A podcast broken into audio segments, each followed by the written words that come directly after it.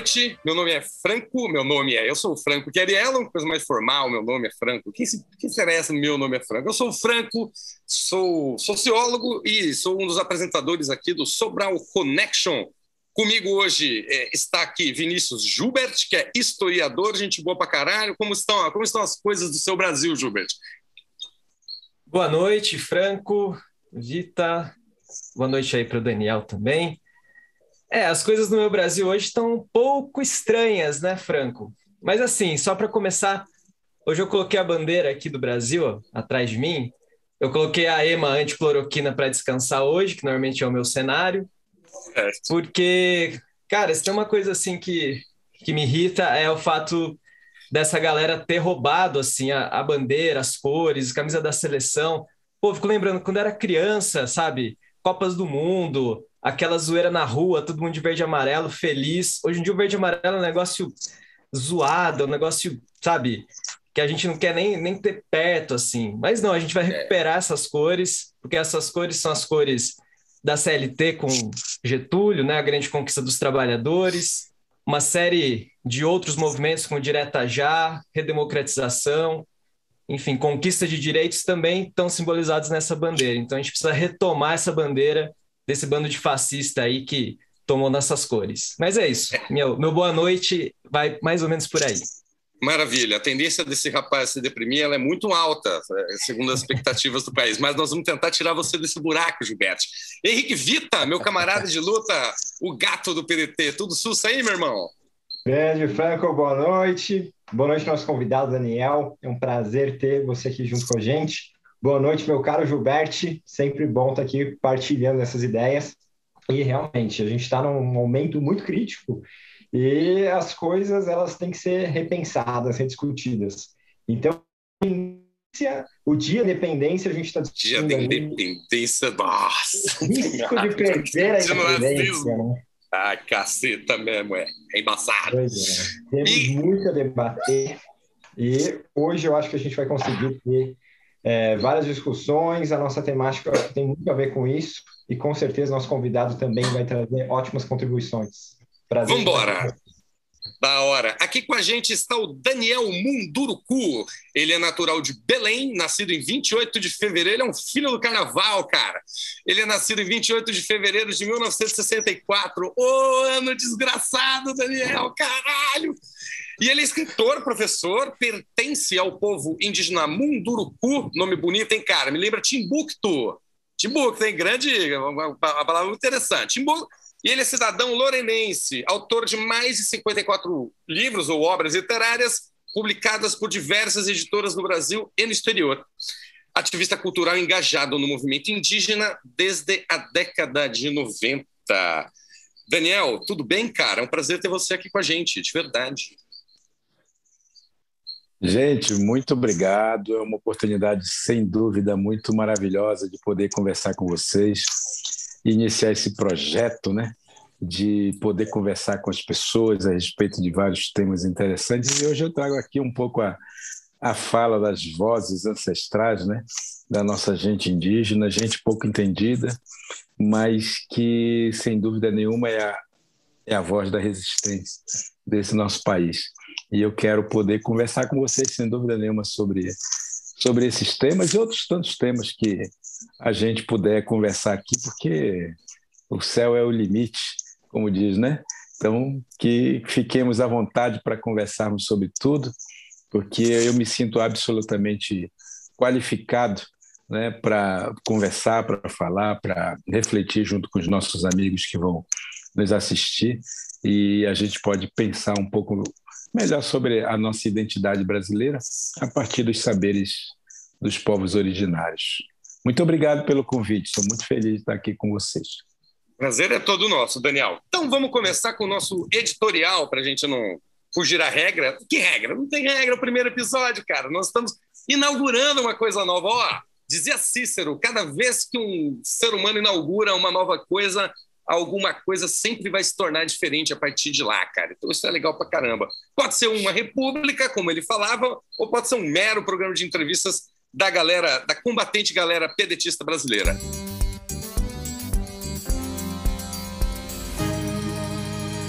De qualquer maneira, vale comentar. Hoje, dia 7 de setembro, Bolsonaro palestrou tanto em Brasília quanto em São Paulo para sua turba, dizendo que vai até o Conselho da República. Olha só, cara, o cara invocou uma coisa. É, tá lá, tá na Constituição, mas não tem lá tanto pé nem cabeça, dada a circunstância brasileira. Que no limite tem o poder de tomar decisões, a decisão de se instaurar um possível estado de sítio ou de defesa. Só que, ao que consta, esse conselho em si, ele não possui poderes deliberativos no que tange a ordem interna dado que não estamos, pelo menos por enquanto, na iminência de uma guerra civil. Vamos discutir isso aqui. Mas, assim, é bom, na sociedade, né? Enfim, e ao cabo, Bolsonaro sabe que suas, suas chances são mínimas de serem reeleitas. Talvez aí seja o toque de pedra. Ô, Daniel, como vai o Brasil e sua gente nos dias que se seguem, meu amigo? Pois é, eu fiquei pensando exatamente em como será o The Day After, né? É, depois, depois disso tudo que está acontecendo. E eu fico imaginando exatamente que o Brasil de amanhã, o Brasil do, do que vem pela frente, vai ser exatamente esse Brasil do caos. Porque. Você acha mesmo, cara? Assim, é, lá, não, é do caos porque, na verdade, as pessoas vão se dar conta de que as contas continuam chegando, né? E hum. que a, a, a, a gasolina continua subindo, de que o arroz está mais caro. Enfim, é, é, do caos porque as pessoas vão se dar conta de que tu, elas foram levadas a um engodo, né? elas foram enganadas efetivamente.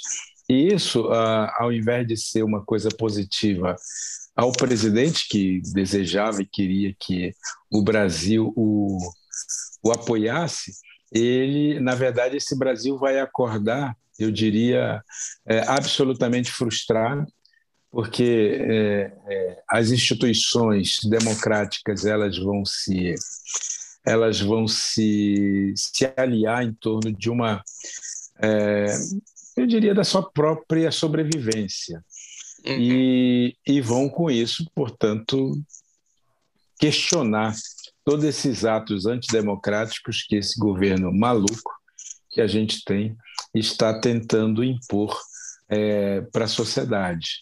Então, é, no final das contas, é, a conta de luz vem mais cara, a conta da, do açougue está mais cara, e, portanto, as pessoas vão perceber que não era bem isso aí, né? Não era bem isso que elas queriam.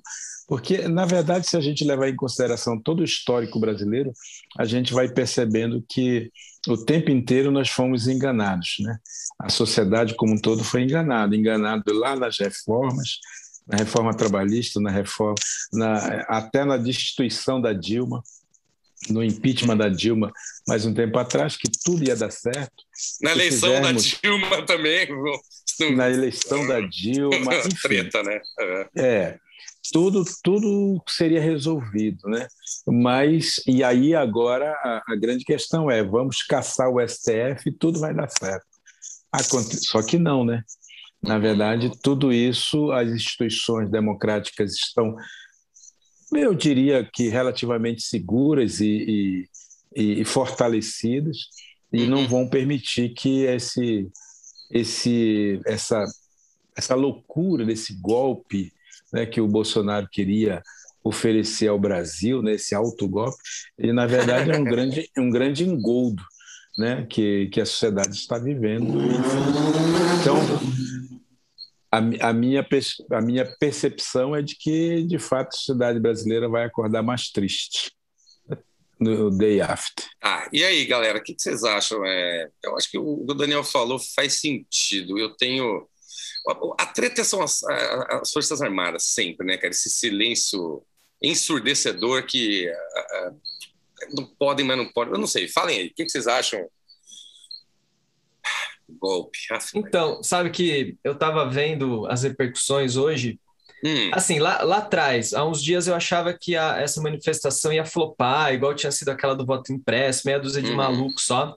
Depois fui ler, fui me informar, eu vi que o negócio ia ser pesado porque eles pegaram Muita tudo grana. que eles tinham de estrutura uhum. para fazer um negócio grande, para, como disse o Bolsonaro, tirar a foto e mostrar a Nossa, foto para o mundo e tal. É.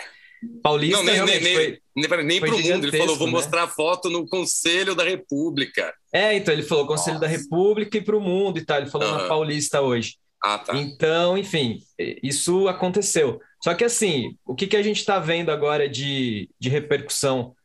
Uma coisa muito séria, e aí a gente tem que ver onde isso vai dar. Ele requentou a discussão do impeachment. Foi isso que ele conseguiu. Hoje o PSDB já se reuniu para discutir o impeachment dele. O Dória falou pela primeira vez a favor do impeachment do Bolsonaro, não tinha feito até então. Não tinha feito? Não tinha. Hum. Kassab, PSD também falando é. que pode apoiar o impeachment. Então, assim, eu acho que fica cada vez mais evidente ali um, uma possibilidade real do Bolsonaro sequer estar na eleição do ano que vem. Sabe? Eu uhum. acho que isso está começando a se desenhar. O Ciro já tinha falado disso lá atrás, uhum. que ia acontecer. Então, assim, vamos esperar para ver o day after, aí, como disse o Daniel. Mas eu acho, que tá, eu acho que tá se desenhando aí um, um impeachment, assim, com uma possibilidade muito maior do que teve até agora, sabe? Eu acho que hum. pode acontecer. Tá. E aí, Vitor, o que, que você acha? Bom, estou de acordo. Eu acho que existe aí muito do discurso fácil que, que fazem desde lá de trás, né? Sempre são soluções muito simples para os problemas que a gente tem há muitos anos. Então, a questão da segurança sempre tem uma, uma solução simples, as questões da economia, enfim, sempre é uma solução simples. E como o próprio Daniel trouxe, várias vezes estão aí é, criando expectativa e as pessoas vão se frustrando. E eu acho que dessa vez também já aconteceu muito disso. O Bolsonaro é, já decepcionou muita gente, ele criou várias expectativas que para muita gente já era irreal desde o início, mas teve também muita gente que acreditou.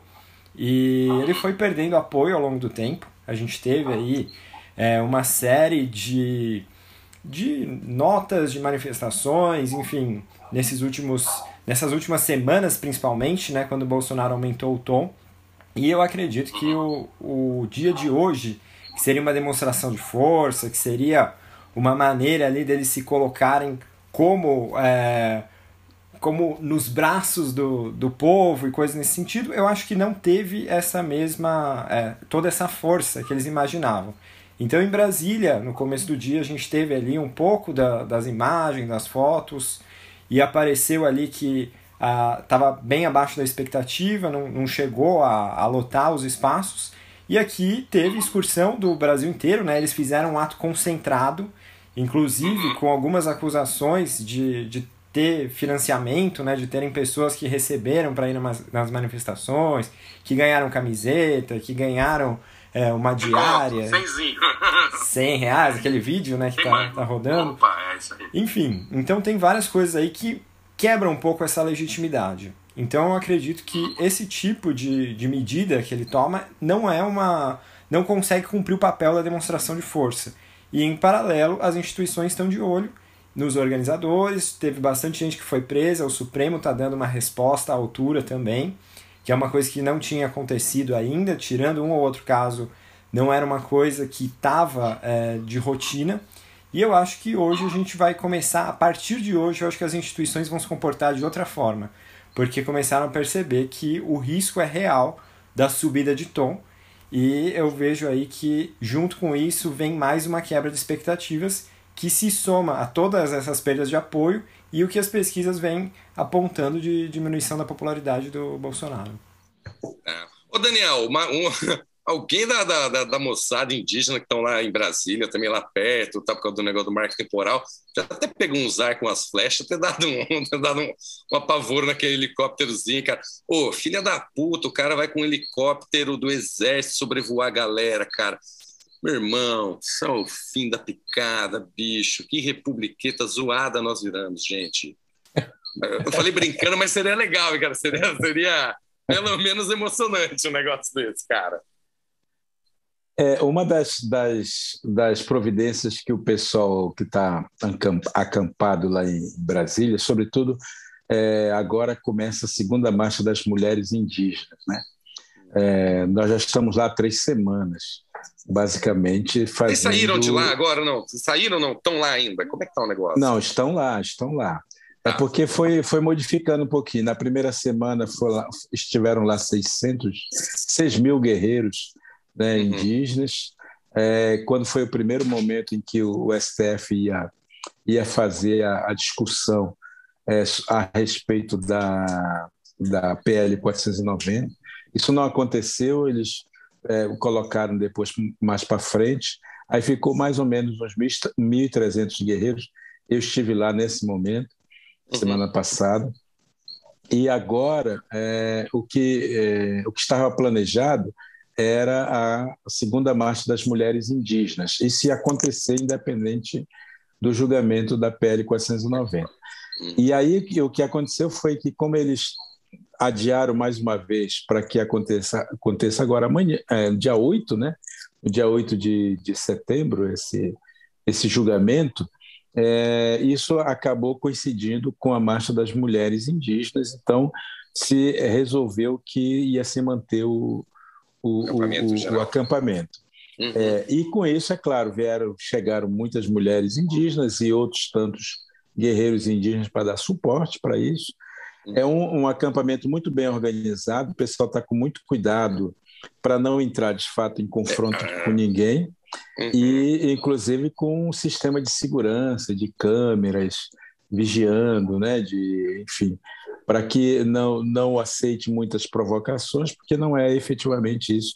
E não é esse o, o, o, o digamos, o, o, esquema, o jeito indígena de, de, de lidar com esse tipo de, de, manifestação. Né? O povo indígena é um povo muito ordeiro, muito, muito organizado, né? bastante centrado. Então a gente sabe o que, que a gente está fazendo lá. E a gente não quer brigar com ninguém, né? A gente quer só mostrar a nossa presença. Então, o nosso, o nosso povo vai, é claro. Quando a gente pensa em arco e flecha, nós estamos pensando também num, num instrumento simbólico de resistência. Sim, sim, não é para simbólico uso, é, claro. Não é o uso efetivo, né? Hum. mas é o uso simbólico para mostrar que é, nós estamos ali é, tensionados, hum. né? Uhum. estamos ali no sentido de estarmos presentes, para que a, a, a, nossa presença ali naquele lugar ele mostre para aqueles que vão nos julgar, sejam aqueles que nos defendem ou aqueles que nos atacam, eles percebam que é, eles não estão sozinhos, nós estamos lá presentes, atuantes e certamente é, é, ávidos para saber efetivamente o que, que essa gente pensa a nosso respeito.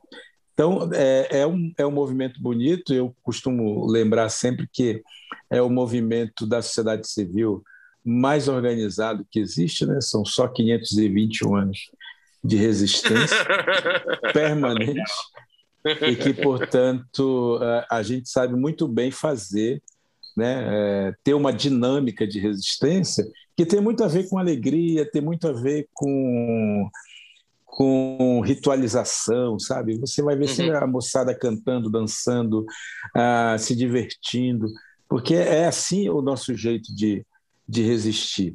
E a gente não está lá cabisbaixo, né, achando que tudo vai dar errado. A gente está lá ao mesmo tempo também convocando os nossos ancestrais, aqueles que a gente acredita que nos acompanham, para que eles façam, se façam presentes na nossa na, na, nossa manifestação e que nos dê força. Né?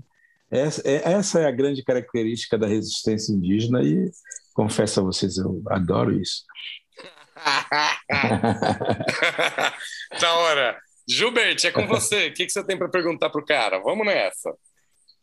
Então, seguindo aqui, Daniel, só para reiterar né, o prazer que a gente está tendo de trocar essa ideia com você hoje, Queria mudar um pouquinho a chave da, da conversa para falar um pouco da sua experiência né, como educador social com a, com a molecada. Né? Você atuou na Pastoral do Menor, em São Paulo, também teve uma experiência muito rica como conferencista né, para criançada na Europa e tudo mais. E o seu livro, né, o Meu Avô Apolinário, recebeu menção honrosa na Unesco, no Prêmio Literatura para Crianças e Jovens na questão da tolerância. Enfim, é bastante coisa, né? E eu queria perguntar para você qual que é a importância, assim, no mundo tão hostil, né, que a gente vive, de escrever literatura para crianças e jovens. Né? Essa é a minha pergunta. Da, da onde vem isso, né? Deixa eu perguntar uma coisa. É, eu espero que você responda, né? Tal, não sei o quê, é você tem filhos? E se você tem, como é que é a tua relação eles? Que eu, eu tenho um filho de um ano e meio. Eu queria ouvir isso aí. Como é que um cara escreve livro infantil? Como é que é isso? O cara escreve livro e tem filho também. Estou curiosaço. É, então, é, eu, te, eu sou casado já há 30 e tantos anos com uma mesma mulher, né? Diga-se. É, e tenho três filhos desse, dessa relação.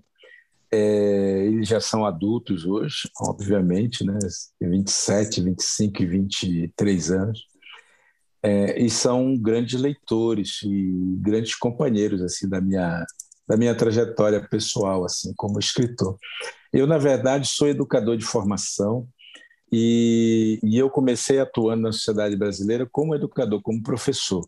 Costumo dizer, inclusive, que eu nasci Munduruku por uma dádiva do universo, né?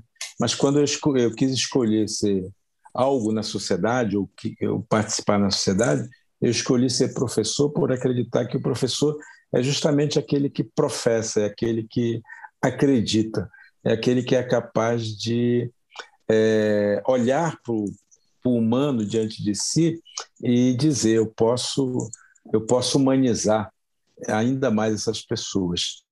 E essa minha perspectiva assim de ser professor, né, de ser educador, é, é, que me fez acreditar que é possível mesmo a gente criar uma ponte. Porque vocês sabem que os povos indígenas eles são extremamente mal compreendidos pela sociedade brasileira, e isso não, não é culpa da sociedade em si, mas é culpa de um sistema que foi sendo construído a partir de uma retórica a partir de uma narrativa única que colocou os povos indígenas é, numa situação de, de preconceito, né, numa situação de, é, de repetir estereótipos, e foi criada sobre esses povos uma, uma imagem que é uma imagem totalmente estereotipada. Né? É, de modo que a gente, ao invés de nos encontrarmos com a sociedade brasileira, nós nos desencontramos né? ao invés de a gente realmente abraçar e criar uma consciência coletiva, uma consciência efetiva, uma identidade nacional, a gente acabou se fechando. E se fechando verdadeiramente, né? É, de modo que a gente não consegue, de fato, dialogar com a sociedade brasileira, porque aqueles que nos dominaram, aqueles que nos colonizaram, eles foram construindo um discurso sobre o nosso povo que foi nos nos destruindo, que foi nos dizimando e que foi nos colocando nos rodapés da história. De modo que a sociedade brasileira nunca teve a oportunidade, de fato, de ouvir a nossa versão. A gente sempre ouve a versão do colonizador. E como dizem os contadores de história, ah, quem conta um conto aumenta um ponto. E no caso desses narradores, é, desses narradores é, hegemônicos. Só eles contaram. Eles contaram a história a partir do seu ponto de vista, se mostrando como heróis, como corajosos, como, como enfim, como dominadores. E foram colocando aqueles que resistiam como os, os selvagens. Né? Então, toda essa, essa dimensão que a gente perdeu, porque o Brasil perdeu a oportunidade de se encontrar com a sua própria identidade, quando é, foi educada a pensar a história do Brasil a partir dessa ótica do colonizador. De modo que até hoje nós pensamos, o Brasil é pensado a partir da ótica do colonizador. Nós somos colonizados, o nosso pensamento é colonizado, a, a nosso, nosso entendimento de sociedade é colonizado e, portanto, a gente não consegue se libertar muito desse pensamento. Não é? E os, a, os saberes indígenas eles foram deixados de lado, foram desprezados, ou foram até defenestrados né, por uma sociedade que sempre nos colocou como, como um estorvo para ela, para o seu crescimento, para o seu desenvolvimento. O que, que eu procurei fazer ao me tornar educador foi justamente tentar criar uma ponte que permitisse a gente se abraçar de fato, né? que a gente pudesse olhar para as populações indígenas e, e dissesse: Eu perdi muita coisa por não poder ouvir o que esse povo tem para nos dizer. Então, ao construir essa ponte, ou tentar construir essa ponte através da literatura, porque a literatura ela foi surgindo na minha na minha trajetória como um instrumento novo que eu podia utilizar para permitir que as pessoas pudessem olhar para a nossa gente de uma forma mais qualificada. O, meu grande interesse como educador é, é sempre poder mostrar para crianças e para os jovens brasileiros de que há muita coisa que nós podemos aprender com essas populações se a gente for capaz de fato de se constituir como é, como uma, uma sociedade múltipla, né, como uma, uma sociedade diversa e não com essa essa irônica narrativa de que o Brasil é uma coisa só, de que somos todos brasileiros, com muito orgulho e com muito amor. Né? Nós precisamos fugir um pouco dessa, dessa narrativa, porque essa narrativa ela emburrece a gente. Uhum. Ela emburrece a gente. Nós precisamos nos libertar dessa, desse emburrecimento e começarmos a olhar para nós mesmos como um povo diverso. Só aí é que cabe e caberá aos povos indígenas é, a sua existência, sabe? É só aí que o Brasil vai conseguir entender que os povos indígenas não são inimigos. Né? Nós somos, na verdade, aqueles que defendem com unhas e dentes o, o nosso pertencimento a uma identidade que é uma identidade ancestral, que vai para além do que nós aprendemos a ser. O que nós aprendemos a ser, na verdade, é uma negação, né? nós aprendemos a negar nossa história.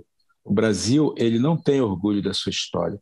Por isso a gente fala do complexo do, do vira-lata, vira que é muito representada pelo atual presidente, inclusive.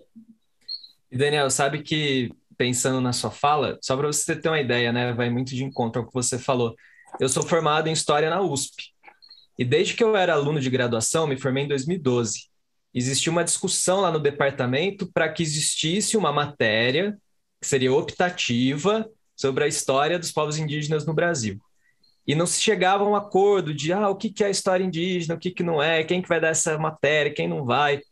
Moral da história, acredito, até onde eu vi, essa matéria ainda não existe lá, pensando que é o, talvez um dos principais cursos de história do Brasil. Ao mesmo tempo, os alunos lá são obrigados a fazerem dois semestres de História Ibérica, para ficar falando de Portugal e Espanha. E tem uma matéria optativa de pré-hispânica lá, também meio jogada, e um semestre só de África, também, assim, que com muita briga botaram lá na grade. Mas isso vai muito de encontro ao que você disse, né? O Brasil nega a sua própria história, né?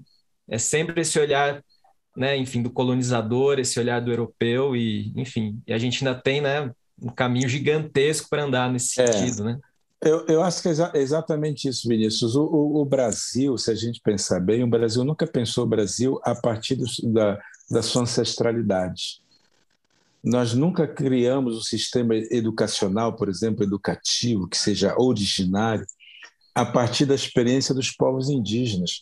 Se a gente imaginar que os povos indígenas já, já têm esse método, essa pedagogia, que eles vão construindo ao longo de dois mil anos, só para a gente não ser muito arrogante, mas é, dois mil anos, né, e, que, e, que, e, que, não precisa mudar há quatro anos um novo governante, né? São, são dois mil anos de uma trajetória pedagógica, porque a pedagogia é exatamente isso, é o caminho, é o caminho de como você ensina. Né? A pedagogia ela é o, o caminho que você oferece para as crianças aprenderem o seu sentido de pertencimento a um povo. O Brasil nunca pensou a educação das suas crianças a partir de uma pedagogia, é, uma pedagogia, como, como diria o Darcy Ribeiro, né? de, uma, de um socialismo moreno. Né? Nunca pensou a nossa, a nossa história a partir dessa experiência indígena do bem viver a gente sempre importa, né? A gente sempre importa os conhecimentos. É Vygotsky, aí é Piaget, não sei o quê, Beriri, Bororó, mas a gente, quando tem um pensador como Paulo Freire, que baseou parte da sua própria dinâmica, do seu próprio entendimento de pedagogia nos povos originários, a gente vê essa pessoa, essa figura totalmente desqualificada no Brasil né, de hoje, nesse Brasil negacionista.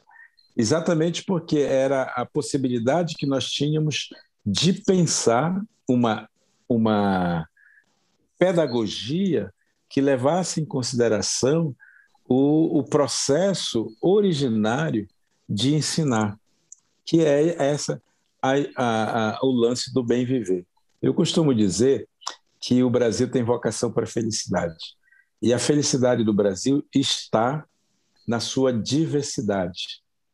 Acontece que nós aprendemos a não gostar da nossa diversidade, porque nós aprendemos a não gostar do nosso passado. Quando o brasileiro olha para o passado, ele vê negros e indígenas, ou indígenas e negros, se a gente pensar na originalidade, na, na, no originário, né?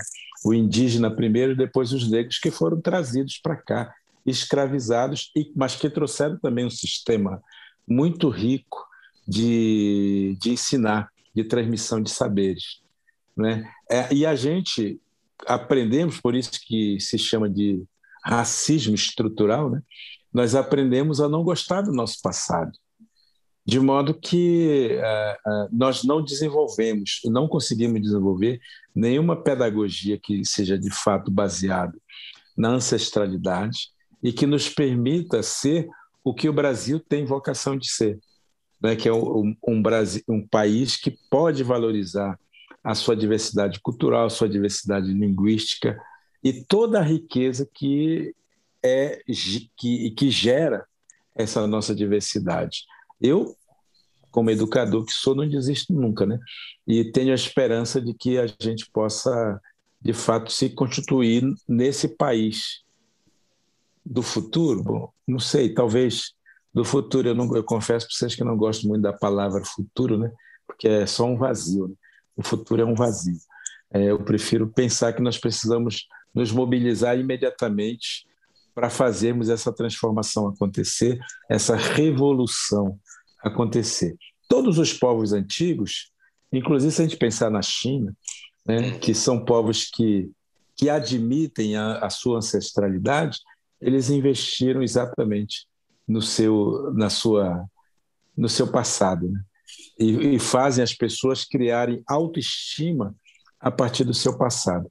Nós, nós brasileiros não temos essa autoestima. Por isso é que tem o tal do complexo do vira-lata. Caramba, pesado isso, hein, galera? E aí, Vitar? Eu quero já pegar um gancho. É, parte da minha pergunta você já acabou respondendo.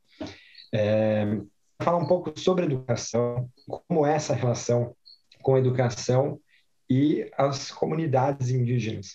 Então, a gente tem vários grupos. Então, é, enfim, você acabou já trazendo parte do que eu falaria, mas eu vou tentar uma outra abordagem. É, a gente teve, desde 88, diversas conquistas que foram asseguradas, e entre elas a gente tem a educação voltada para diferentes grupos. Então, a gente tem educação é, quilombola, a gente tem educação indígena e também a educação do campo. É, apesar de ter essa garantia, na prática existem várias dificuldades. Eu queria ouvir um pouco da sua experiência com relação a essas estruturas, se existe esse atendimento é, hoje é, com as pessoas próximas de você e se você já fez parte do sistema é, regular de ensino, da educação básica, enfim, se existe essa relação hoje próxima de você ou se é algo que não está na sua realidade. Então, Rick, assim, é, eu sou nascido em 1964, como foi lembrado aqui, né? Portanto, eu sou é, filho do, do regime do militar, no sentido, é, no, no, sentido da formação. É, eu, no início dos anos 70, fui jogado na cidade, justamente porque os militares tinham uma política de eles chamavam de integracionismo né? coisa que o, o atual presidente repete muito hoje, é que o índio precisa ser integrado na sociedade brasileira, essas bobagens todas. Isso já vem lá do começo dos anos 70, isso não é novidade. É, e, naquele momento, a ideia deles era nos tornar o que eles chamavam de civilizados, né? nos tornar brasileiros. Toda a política brasileira, que, que só vai ter um certo, um, um certo rompimento em 1988, a política brasileira toda é levada a nos colocar como brasileiros de segunda categoria. Ou seja, nós precisávamos deixar de ser quem nós somos assumir a identidade brasileira e, portanto, negar a nossa identidade originária para a gente poder ser considerado cidadão pleno. Essa era a ideia, aliás, essa é a ideia do integracionismo, dessa política integracionista.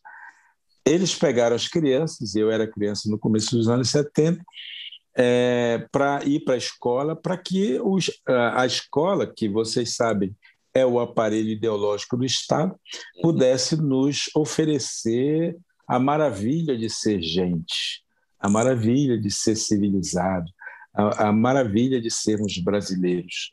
Né? Ou seja, nos ofereciam uma, uma profissão, que era um ensino profissionalizante, coisa que hoje está voltando né, à, à temática de novo, nós é, aprenderíamos a, essa profissão e essa profissão nos tornaríamos e tornaria então os brasileiros que o sistema precisava, um, um sistema é, que, que quer pessoas que produzam, não é isso? Porque vocês sabem, o índio é preguiçoso. Né? E eles precisavam aprender a trabalhar, precisava ter, ter uma profissão. E eu fui educado dentro dessa dentro dessa, dentro dessa teoria, digamos, dentro dessa tese. É, independente disso, o movimento indígena ele se constituiu e tal e lutou para que a sociedade brasileira pudesse pensar diferente. 88 foi um marco importante, justamente porque é, a partir da Constituição de 88 nós deixamos de ser o, Brasi o brasileiro integrado à sociedade e passamos a ter direitos de sermos quem somos. Eu lembro que o movimento Nacional, indígena, né? é, um, o, o movimento indígena uma frase muito muito legal que dizia assim: posso ser quem você é sem deixar de ser quem eu sou. Né? É, e essa e essa frase legal, essa era uma assim uma coisa assim poderosa. Forte, pô. É, e ela tinha exatamente porque naquela época, estamos falando de final dos anos 70, início dos anos 80, ali quando o movimento indígena estava se estabelecendo, inclusive, como uma, uma, uma força de resistência, havia os mesmos discursos que hoje as pessoas continuam reproduzindo com relação aos povos indígenas. Se você vai para a universidade, se você tem é, um, um, um celular, se você está dentro do contexto urbano, então você deixou de ser. Índio é, com é o mesmo, carro, é o né, mesmo... cara? Índio com carro. Filha da puta fala o tempo inteiro isso. Cara, me dá uma raiva, bicho. É, exatamente. Ah, então, vejam bem, em 88 a gente é, é, conquista o direito de sermos indígenas, sermos cidadãos brasileiros. Eu costumo sempre lembrar que eu sou um brasileiro nascido Munduruku, coisa que antes eu não podia afirmar. Só a partir de 88 é que é, eu vou é, conquistar o direito de dizer que eu sou um brasileiro nascido munduruku, ou seja, eu sou um brasileiro, mas eu sou um munduruku. Né? Eu sou um brasileiro, mas eu tenho uma outra identidade. Né? Eu estou nesse território, mas eu sou um contemporâneo. Portanto, eu tenho os direitos todos garantidos pela Constituição para eu poder me manter, é, manter a minha ancestralidade. E aí nascem também todas as outras possibilidades, por exemplo, a educação diferenciada. Porque até então a gente apenas aprendia a ser brasileiro, ou seja, a gente aprendia toda a, a, a ciência ocidental. A partir de 88, a Constituição diz assim: não, além do, da, da ciência ocidental, você também pode aprender a sua ciência. É isso que se chama de educação diferenciada. Então, a, a, a ideia é que todos os nossos projetos políticos pedagógicos, como se diz, né, os PPP, eles levem em consideração que nós somos Munduruku. E, portanto, além da matemática, da geografia, da história que a gente pode aprender da sociedade ocidental, a gente pode aprender também a ler o voo dos pássaros, a gente pode também a ler a pegada dos animais, a gente pode aprender a ler a direção do vento, né? a gente pode aprender as outras a plantar, a colher e tudo mais, que fazem parte de uma pedagogia ancestral que nos permite nos identificar como Munduruku. Essa é a grande é, é o grande ganho que a Constituição nos traz e que faz com que a, a sociedade ocidental ela se, se, se sinta obrigada a nos oferecer condições para que a gente mantenha a nossa tradição, a nossa ancestralidade. Então, o Estado brasileiro tem um papel fundamental. Daí a importância da tal FUNAI, que seria o braço do Estado brasileiro para garantir os direitos indígenas, o direito a uma saúde diferenciada, uma educação diferenciada, a demarcação de suas terras, né? e a todos os outros projetos que têm que ser desenvolvidos, projetos de desenvolvimento sustentável nas comunidades e tudo mais, deveria ser justamente a função da FUNAI como instituição é, responsável é, do Estado brasileiro né, para que a gente possa se manter de fato indígena ou se manter Munduruku, Caiapó, Chavante. No Brasil, são só 305 culturas diferentes, né? São apenas 305 povos diferentes que nós, nós temos no Brasil. São faladas aqui 274 línguas diferentes. E aí vem aquela aquela narrativa narrativa hegemônica que diz não, todos nós falamos português e quem não falar português não é brasileiro. Então tudo isso acaba é, sendo na verdade uma contradição, né, um paradoxo, eu diria, entre é, o que que é a identidade brasileira efetivamente e aquilo que ensinam para gente que é a, a, tal da identidade, né? O tal do brasileiro com muito orgulho, com muito amor, é apenas uma balela, né? É apenas uma forma é, esquizofrênica do brasileiro, né? De achar que ser brasileiro é uma coisa única e uma coisa que não é, é, é que não pode ter o contraditório, né? Os povos indígenas estão aí para mostrar exatamente que existe o contraditório. Nós podemos ser quem você é sem deixar de ser quem nós somos. O Daniel, é, posso, Vitar, tocar a pergunta aqui? Quer fazer mais alguma complementação? Quer complementar, não? Não, não, pode seguir, pode seguir. Pode seguir. Cara, deixa eu. Eu, eu tenho uma pergunta para fazer, mas eu me lembrei de uma corrida, você citar isso aqui, eu faço uma pergunta de fato. É, meu irmão mais velho, tal, ele é professor em Dourados, né, no Mato Grosso do Sul. E ele contou uma coisa muito. Não é possível um troço desse, cara, que é o seguinte. Há uns três, quatro anos atrás, bom, lá sempre vive conflito, o negócio sempre é tenso com os, com os, com os indígenas de lá. Ele me contou, cara, que teve uma reintegração de posse lavrada, a Polícia Federal foi lá para pegar posse para pro, os indígenas da região, não sei o quê, e uma galera uns plantadores de soja lá, o caralho, os caras não queriam. Assassinaram acho que umas três ou quatro pessoas, a Polícia Federal interviu. O negócio ficou feio lá. E um, dos, um desses caras, um desses. A reintegração tinha sido feita pela Justiça, a Polícia Federal foi lá para garantir o negócio, que os caras não estavam querendo. E uma das lideranças deles foi uma entrevista de um cara. Ele falou: ah, Meu, se fosse para o MST, a gente não teria problema de dar, mas como é índio, a gente não vai dar. Aí meu irmão falou: ele falou, Cara, sabe qual é a treta? Por isso que esses caras, a mentalidade desses caras, é a mentalidade do, do, do self-made man, da pior espécie, né? O cara tem que trabalhar, trabalho, trabalho. E, enfim, na cabeça dele também, é, é isso aí que você falou. Tipo, é um vagabundo e não trabalha. Quando na verdade, que é uma outra concepção de trabalho, a depender do que quer que seja. Mas é muito louco isso, cara. Eu quero falar, por MST eu entrego numa boa. Para a Índia eu não entrego, porque é uma ofensa pro cara. Uhum. Ele vê um cara que não tem o mesmo meio de produção, a mesma gana, o mesmo instinto de, de dar porrada para conseguir as coisas, a truculência, é uma ofensa para ele. Então, é muito louco isso também, Daniel. Eu acho que tem essa, essa coisa de ofende o cara, né? Pô, você é tão. Eu não sei, cara. Você, o cara é tão gente boa que quem é filha da puta, no estrito senso da palavra, se sente ofendido em estar em contato com alguém que é, que é legal, que é saudável, que, que não pensa dessa forma. Enfim, tô lembrando isso aí, que é uma coisa que na época eu fiquei muito choque. Mas eu queria te perguntar, que tem a ver com isso aqui também. Cara, existem bolsonaristas no meio dos povos indígenas brasileiros hoje, bolsonarista, de bolsonarista mesmo, porque você tem a máquina do governo federal, você tem dinheiro voando, circulando por aí. Tem isso? Como é que é isso? É, eu acho que eu nunca vi uma resposta dessa, assim. Me bateu essa curiosidade hoje. O que, que, que, é isso aí? Se é que há? Veja, tem sim. É, antes, antes de entrar nesse ponto, eu queria só refletir um pouquinho com um ponto anterior que você apresentou.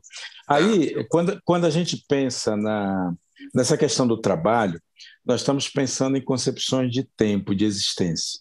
Uhum. Não é? É, o, o, mundo ocidental é um mundo que é regido pelo relógio, pelo tempo do relógio. E o tempo do relógio é o tempo da produção, o tempo da riqueza, o tempo do acúmulo, é o tempo da poupança, o tempo do investimento, né? é o tempo de correr atrás do tempo, porque aqui se diz que tempo é dinheiro. E nós estamos o tempo inteiro correndo atrás de um tempo que nós não temos. Esse tempo, a esse tempo nós chamamos de futuro, inclusive. A sociedade ocidental, ela corre para frente. Ela é puxada, ela é motivada por um tempo que ela não domina né, que é o famoso futuro. Só que o futuro, vocês sabem, é uma ficção, né? não existe futuro efetivo, né? ele é uma construção. E, é, por conta disso, nós somos, na cidade, jogadas o tempo inteiro para tentarmos dominar esse tempo que nós não possuímos. A isso nós chamamos de planejamento inclusive. Né? Chamamos de especulação, né? chamamos de investimento, chamamos de vários, vários adjetivos, porque nos ensinam que nós só seremos alguém na vida se nós dominarmos, se nós produzirmos, se nós nos constituirmos como, como é, pessoas realizadas, né? como pessoas que merecem estar ali. Né? É, esse tempo é o tempo do relógio. O tempo ocidental é um tempo, portanto, linear. Aqui nós pensamos o tempo passado, presente e futuro, né? e nós pensamos o passado mais ou menos, não dão muita importância, o presente também é meia boca, é, e nós ficamos o tempo inteiro jogados para esse tempo futuro. Tanto verdade é, se vocês imaginarem que a, a pergunta principal que a gente faz para as crianças na cidade é que você, o que vai, ser. você vai ser quando crescer. Uhum. Quando a gente pergunta isso para uma criança, nós estamos entendendo, a princípio, que ela não vai ser nada, que ela não é nada, que ela é um via ser, que ela é um uhum. projeto. E, portanto, toda a nossa sociedade investe, e olha, a palavra investe aqui é usada de propósito, é, é um investimento para ser alguém na vida. E aí nós educamos as nossas crianças para o futuro. Nós até dizemos algumas vezes que criança é o futuro do Brasil. E as escolas, sobretudo as particulares, vendem o seu o, o produto educação como um produto de futuro. Futuro. Né? Aqui, se você vai, aqui você vai ter, aqui você vai ser, aqui você vai, vai se constituir como um, um ser completo e etc. E, tal, e você vai conseguir fazer o enfrentamento da sociedade. Então, a, a sociedade ocidental é uma sociedade quadradona, porque o tempo é efetivamente linear.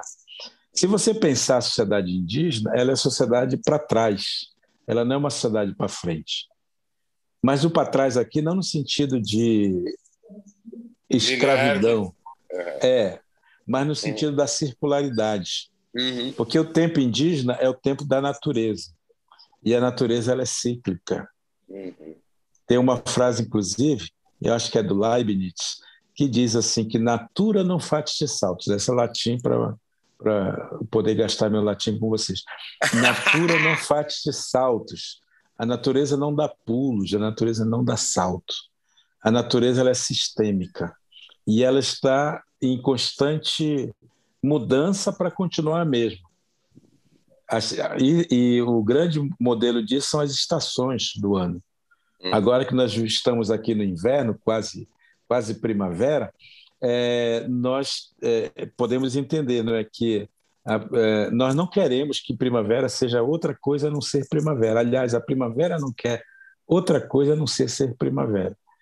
Porque é, é, é preciso ela ser plenamente primavera para que tudo aquilo que depende, desculpa, né, o inverno, é, que depende do inverno, ele possa se estabelecer. Porque daqui a pouquinho ela muda de estação, ela vira uma chave e se transforma em primavera. E a primavera não tem, não vai ter mínima vontade de se tornar, de voltar a ser inverno, e não vai ter a mínima pressa de se tornar verão. Ela precisa ser plenamente primavera. É simples assim. Então, pensando essas quatro estações do ano, pensa nas quatro estações da vida. Por que, que nós nunca fazemos a pergunta para a criança indígena, essa, essa pergunta, o que você vai ser quando crescer? Porque a gente sabe de antemão que ela não vai ser nada. Especialmente porque ela já é tudo que precisa ser. E o que uma criança precisa ser? Criança. Assim como o inverno precisa ser inverno, plenamente inverno. Porque esse tempo passa, essa estação muda, e daqui a pouquinho essa criança vira vira é, adolescente ou pré-adolescente. E o que, que nós esperamos que um adolescente seja? Adolescente, plenamente adolescente. Porque daqui a pouquinho ele vira adulto. E nós precisamos de um adulto equilibrado. Nós precisamos de um adulto pleno, completo. Precisamos de um adulto responsável, porque é cabe aos adultos, aos pais e às mães, educar o corpo da criança. E eles fazem isso ensinando que o corpo da gente tem necessidade. E nós precisamos cumprir a nossa natureza, né? de comer, de beber, de dormir, de morar. E daqui a pouquinho esse adulto, se tudo correr bem, vai se tornar outono ou vai se tornar velho. E cabe aos velhos educar o espírito das crianças, educar a alma das crianças. E como é que os velhos fazem isso? Eles contam histórias. Eles nos lembram quem nós somos, de onde nós viemos, o que, é que a gente faz nesse mundo. E aí o ciclo está completo. O pensamento indígena, portanto, é o pensamento da circularidade, é um pensamento circular, que se confunde profundamente, ou que melhor, que se é, é, que, que enfrenta, digamos assim, esse pensamento da linearidade. Esse pensamento da linearidade é o pensamento do agronegócio. É só pensar como é que um trator do agronegócio funciona. Ele olha o que tem à sua frente, né? E ele vai aquele aquele trator, né? De que vai é, é, coletando, ele joga colheitadeira, ele vai jogando para caçamba o, que, o, o grão e vai jogando o bagaço ali na, ali no, na terra. Esse bagaço somos todos nós. A riqueza vai só para alguns, só ali para a caçamba, que acaba alimentando alguns, a riqueza de alguns. E o que está na frente da gente? A floresta, o rio, as pessoas, e esse, esse sistema capitalista nosso, do agronegócio, para dar um exemplo, ele vai é um grande monstro que vai triturando as pessoas. Aliás, Daci Ribeiro falava muito disso, né? da trituração, né? que, que isso é, de triturar gente, é máquina Moinho de, de gastar gente. Moinho de gastar gente. Exatamente isso. E de modo que é, é, é, o, o, povo indígena, a grande resistência do povo indígena, e às vezes, eu, uma vez eu me atrevi a dizer que os, os indígenas são os, os, únicos comunistas que existem no Brasil, né? isso gerou uma, uma série de polêmicas, exatamente porque é, são povos que lidam e que são educados para o coletivo. A sociedade ocidental nos educa para o egoísmo. Individualismo. Para o individualismo, para a briga uns com os outros. Nós estamos o tempo inteiro passando a perna uns nos outros para a gente ser alguém na vida. E o povo indígena diz: não, nós somos natureza, nós fazemos parte, portanto, somos sistêmicos. Ou todo mundo come ou ninguém come.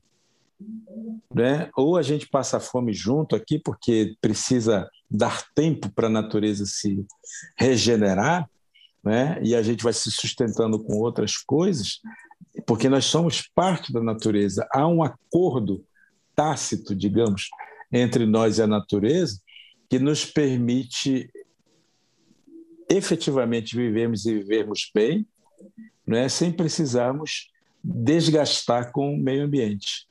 Ora, isso é muito difícil para essa gente cabeçuda da cidade imaginar. Uhum. É demais, porque elas estão tão o tempo inteiro jogadas na ideia de produção, de acúmulo, né, de possuir mais, porque isso vai gerar o, Dez pares de tênis. Exatamente. Troca de carro e, todo e, ano. É, é óbvio. É. é. óbvio. E que, que eles vão aceitar facilmente o discurso de que índio é preguiçoso. Né? Vão, vão aceitar facilmente que o índio ele é um estorvo para o desenvolvimento e para o progresso. Justamente porque os índios formam a última fronteira, né? a última fronteira que segura o capitalismo. E é essa isso, a, grande, a grande resistência que os indígenas fazem no Brasil ainda hoje. E é por isso que eles são corajosos, né? são valentes. Isso não é uma questão de propriedade individual? É uma questão de pertencimento. O Brasil não sabe pertencer, né? o Brasil só sabe acumular, infelizmente. Mas, para além disso, que eu, essa coisa do tempo, da circularidade, do, e do, do pensamento linear, a gente tem que é, pensar exatamente que essas populações todas são também nossas contemporâneas. Uhum. As pessoas, novamente repito, os cabeçudos da cidade não percebem né, que nós somos do presente, e aí é importante lembrar para vocês o povo o ocidental ele lida com presente, passado e futuro e, e, coloca todas as suas fichas no futuro. O povo indígena só tem dois tempos: o passado e o presente. O passado é a memória, o presente é o agora. Meu avô tinha uma frase de efeito que é maravilhosa que dizia: se o momento atual não fosse bom, não se chamaria presente. E ele falava do presente como com essas duas modalidades: o presente como tempo e o presente como, como dádiva. Legal. E, portanto, quando você recebe um presente de presente, você tem a obrigação de viver imediatamente. Portanto, o povo indígena é um povo do agora, não é um povo do passado, não é um povo do futuro, é um povo de hoje do agora, desse instante. Portanto, toda vez que eu uso essa tecnologia, que inclusive eu estou usando aqui com vocês, para conversar, para dialogar com vocês, é, eu estou fazendo jus àquilo que eu aprendi da minha ancestralidade.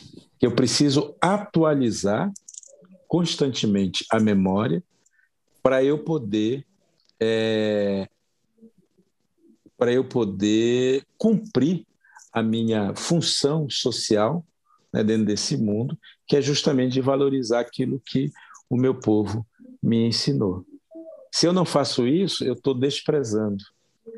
E se eu não faço isso, eu estou sendo egoísta. Aí vou achar que o que eu estou vivendo hoje é mérito meu.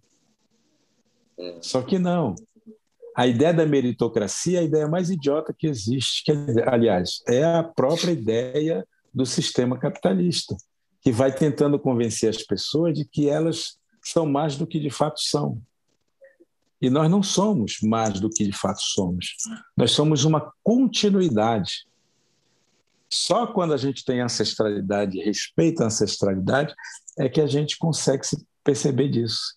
E aí vou dizer assim: eu estou aqui não por mérito meu, eu estou aqui cumprindo a minha função, que é de atualizar a ancestralidade. Então eu sou um ser do presente, eu sou do agora.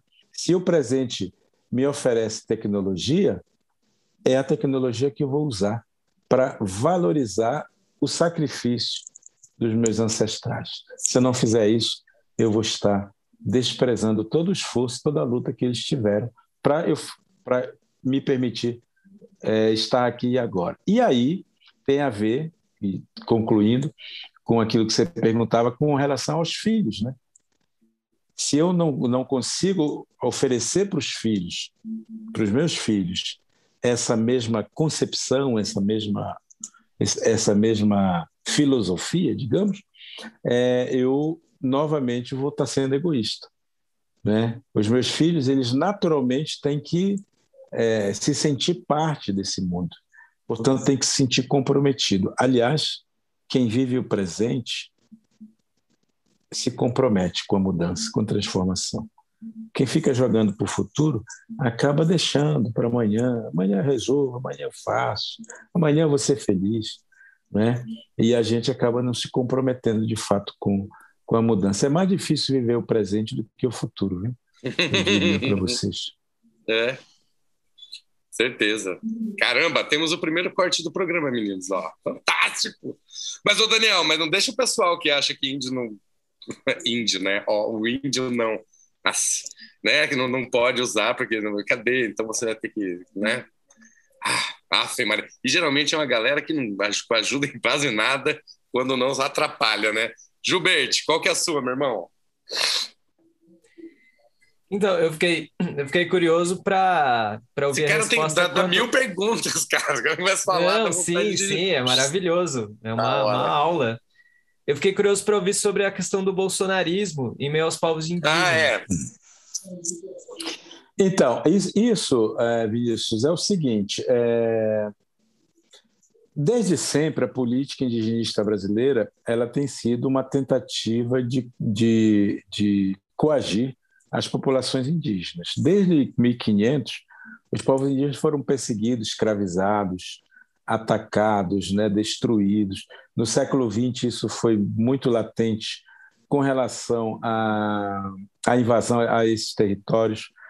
No século XX, em plena vigência do SPI, que era o Serviço de Proteção ao Índio, né, que era do, do famoso, do grande brasileiro, que eu realmente considero o grande brasileiro, Marechal Rondon, né, as populações indígenas eram atacadas e destruídas é, e às vezes é, através de guerras biológicas mesmo, né?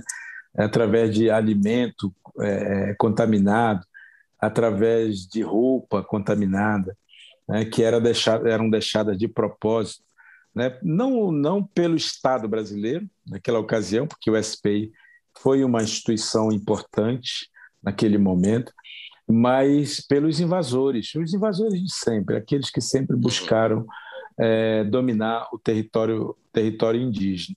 E uma das coisas que faziam, que essa política de Estado fazia, era exatamente tentar é, é, é cooptar os indígenas para poderem fazer parte do, do sistema. Lembrem vocês que, é, durante algum tempo, é, os caciques, que é, que é uma figura política importante no povo indígena, foram substituídos pelos capitães. Né? O, e, e, aí tinha a ver com o exército mesmo. Né? Era uma patente que era dada para lideranças indígenas é, que, eram, que eram cooptadas e elas recebiam uma, uma, uma patente de capitão porque elas seriam uma espécie de intermediário entre o governo militar, normalmente, o, no caso do SPI mesmo, né, era uma, era praticamente uma instituição militar. É, e aí se falava diretamente com essas pessoas e desvalorizando a figura do cacique, que sempre foi uma figura política, uma liderança política, não é? A, a Funai, ela, ela, ela, a Funai, só para lembrar, em 1967 ela foi criada para substituir o SPI. O SPI era uma, uma instituição criada em 1910, um, alguns anos depois da, da República Brasileira, né? E o SPI ele foi entregue ao Marechal Rondon e que tinha uma função importante que era tentar unir o Brasil de norte a sul através das linhas telegráficas. Esse era o grande, o grande objetivo do SPI. É, em 67, uh, os militares já, né, os militares golpistas, eles é, destituíram, acabaram com o SPI, criaram a FUNAI, Fundação Nacional do Índio, e, ó, para vocês terem uma ideia, eles disseram que a, o SPI era corrupto. Então, eles criaram uma entidade absolutamente não corrupta, que era a FUNAI, claro. né, para fazer o trabalho, o trabalho que lhes cabia. A diferença entre a SPI e a FUNAI é que a SPI ela vinha de uma orientação positivista. E o positivismo, uma doutrina filosófica que dizia que uh, a humanidade ia evoluir naturalmente, tinha a ver muito com a evolução das espécies, né, do Darwin e tudo mais, mas era uma filosofia, era uma, um pensamento sociológico tal, de que haveria uma, uma evolução natural né, das, do, do, do ser humano. Então, os indígenas evoluiriam naturalmente passariam a ser brasileiros. Esse era o grande, a grande utopia do positivismo. A Funai muito puta com isso disse assim, não, vamos parar com isso e vamos fazer com que os, os indígenas sejam integrados imediatamente. Os indígenas não, os índios sejam integrados à sociedade brasileira de uma maneira muito mais abrupta. Daí vem toda a escolarização, né? das crianças indígenas. É, enfim, estou dizendo isso justamente para lembrar que a FUNAI, é, que o SPI e a FUNAI depois, elas eram cooptadoras de lideranças. E essas lideranças muitas vezes eram compradas né, a peso de ouro para proteger ou para defender a pauta é, governamental. E isso no bolsonarismo aconteceu de uma forma muito muito intensa. Assim como ele comprou os vários youtubers por aí que a gente sabe, na é verdade, é, ele comprou também várias lideranças indígenas que se destacaram, se destacavam como lideranças, que eram lideranças que, na verdade, se constituíram como lideranças políticas, tais como os capitães antigamente, né, e que é, defendiam a pauta do atual governo. De modo que eles, se, eles criaram verdadeiras milícias entre os indígenas também, né, e essas milícias se organizam de tal maneira que vão se constituindo como, como espécies de intermediários. Então, hoje nós temos associação. Mas rola, mas rola distribuição de arma mesmo, né, Daniel? Não, claro. Uma matéria no Fantástico outro dia era isso aí mesmo, cara. As lideranças indígenas junto com os garimpeiros mais casca-grossa, os bandidaços da região, os caras com rifle fuzil na mão mesmo, trocando tiro com a polícia. Isso. Liderança isso, indígena no barco dando tiro na Polícia Federal. Isso, isso pensando em, ter, no... em, termos, em termos de garimpo. Mas uhum. pensa isso em termos de agronegócio. Tá, que a treta mesmo é isso, né, cara? É a grana, grana bem é... maior que garimpo, né, bicho? Exatamente. E aí o que que essa o, o que que essa gente fez? Criou alguns indígenas criaram uma associação de agricultores indígenas. Hum, Ou nacional, seja, eles, nacional isso? Ele, nacional. Eles trouxeram a lógica do, da linearidade hum. para para os indígenas, coisas que os militares tentaram fazer nos anos 70. Uhum. Não é novidade né? que era justamente isso, de criar é, cooperativas de produção agrícola, de criação de arroz, de, né, de, de arroz, plantação de arroz, de criação de gado, tudo mais, que, porque eles imaginavam assim, que os, os índios iam finalmente adorar ser, ter dinheiro, ter riqueza e tudo mais, e iam abrir mão de suas terras. Uhum. Só que o que eles fazem é justamente cooptar uma, uma liderança umas lideranças que vão contra. O resto da galera também. É, contra é. justamente aqueles que pensam de forma coletiva, né, que uhum. pensam a terra como uma, uma propriedade coletiva. Uhum. E isso acaba impactando nessa, nessa disputa. É, esses, esses bolsonaristas indígenas, é, pode ter certeza, receberam rios de dinheiro para poder, poder fazer esse apoio. Apoio que eles não têm das suas comunidades. Eles são franco-atiradores, normalmente são pessoas que têm uma passagem pela cidade, que tem uma uhum. que alguns deles nem são reconhecidos como tal pelo seu povo, né? e que acabam aceitando né, virar esses garotos propagandas né, desse governo é, medíocre que a gente tem. Né? E o que fala mais alto para essa gente que, que não tem competência de viver dentro de uma sociedade ocidental de uma forma qualificada e, ao mesmo tempo, não tem competência de viver como indígena dentro das suas comunidades, o que resta para eles é se vender. Então, eu nem acho que seja o, o grande problema da vida deles, é, se ganhar algum dinheiro com isso. É, o grande problema deles é que eles vão passar, é, vão passar para a história do seu povo como traidores. Eles são traidores. É, então, tem algumas pessoas, inclusive gente muito jovem, é, entre os indígenas, defendendo a pauta bolsonarista. E eu diria, eles passarão, né? Uhum. Gilberte, acho que é você agora. Então, Daniel, dando sequência aí a essa nossa conversa que está muito interessante, estou aprendendo pra caramba. É, eu vou ler uma declaração sua aqui de uma entrevista de 2017, que eu achei bem interessante, queria que você comentasse. Então, abre aspas. Eu não sou índio e não existem índios no Brasil. Essa palavra não diz o que não diz o que eu sou diz o que as pessoas acham que eu sou. Essa palavra não revela a minha identidade, revela a imagem que as pessoas têm e que muitas vezes é negativa. Fecha aspas. Desenvolve para gente, Daniel, o que você quis dizer aí nessa, nessa tua fala. Então, eu fico lembrando sempre para as pessoas, Gilberto, que é, no Brasil é, a, gente, a, a palavra índio é uma palavra inventada. O Dia do Índio, por exemplo, é um dia de uma ficção. né? Nós, não, esse índio comemorado no 19 de abril não existe. Ele é uma ficção. Ele é uma ficção que foi sendo criada pelos narradores da história hegemônica.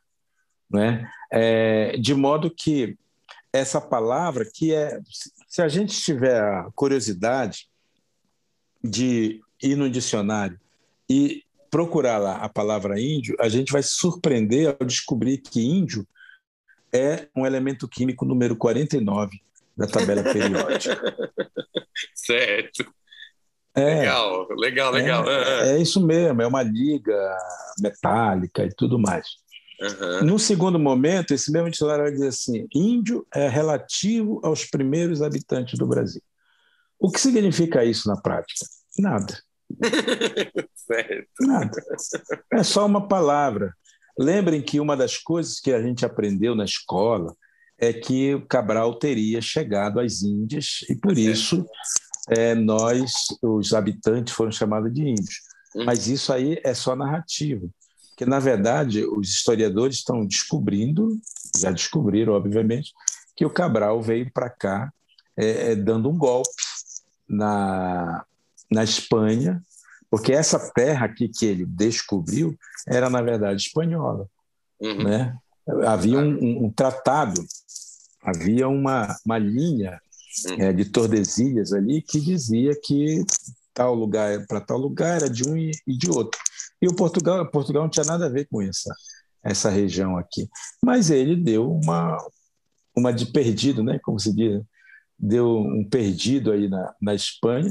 Foi, um assim, ah, foi, foi sem querer querendo, né? Claro, claro. Eu cheguei sem querer e tal, achei que estava indo para um lugar, fui para outro. Aí foram as a, a, foram os ventos que me trouxeram para cá, Biriri Bororó.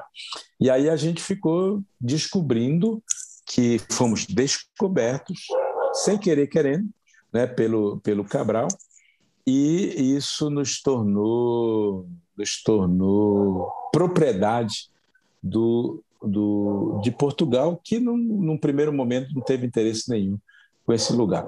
E essa palavra índio dizem, inclusive, que é uma palavra que não é a palavra. Opa, tem uma tem uma discussão aqui é, interna. Tem alguém brabo aí, ó.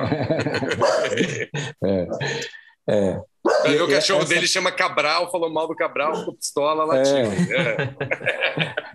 É. Seria legal, hein, cara, se o cachorro chamasse Cabral. Pois é. é. Okay. é uma menina essa aqui. É a Cabralina, né? e, e, essa palavra índio, portanto, é uma palavra que foi inventada, porque se a gente pegar a carta do Caminha, por exemplo, em nenhum momento ele trata de índios. Ele não falou que está, tinha chegado às Índias. Né? Ele chamou, inclusive, aqui os primeiros habitantes de negros da terra que eram uma referência aos negros africanos que Portugal já escravizava né, de longo tempo.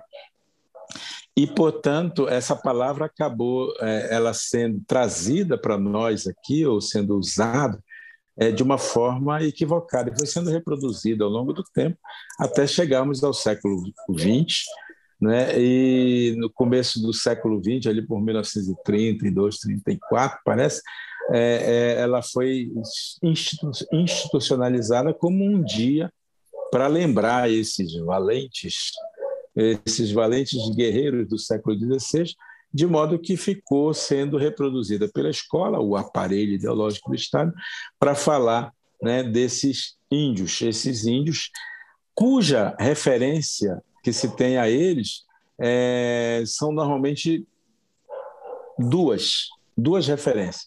Uma é uma coisa romântica.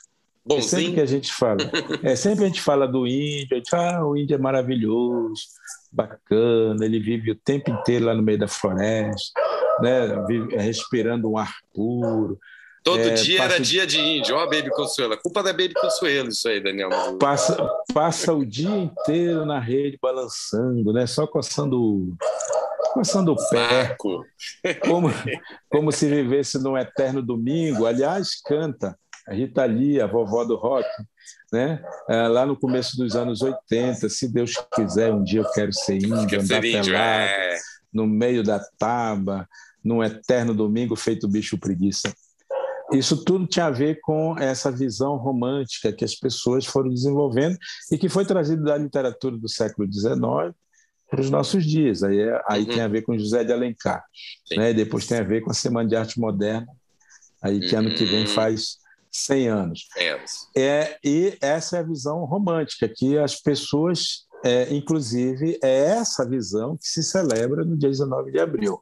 Agora, tem uma outra visão que é mais ideologizada, que tem a ver com a ideia, por exemplo, vocês já ouviram dizer por aí que índio é preguiçoso, que índio é selvagem, que índio atrapalha o progresso do desenvolvimento, que tem muita terra para pouco índio, que índio bom é índio morto.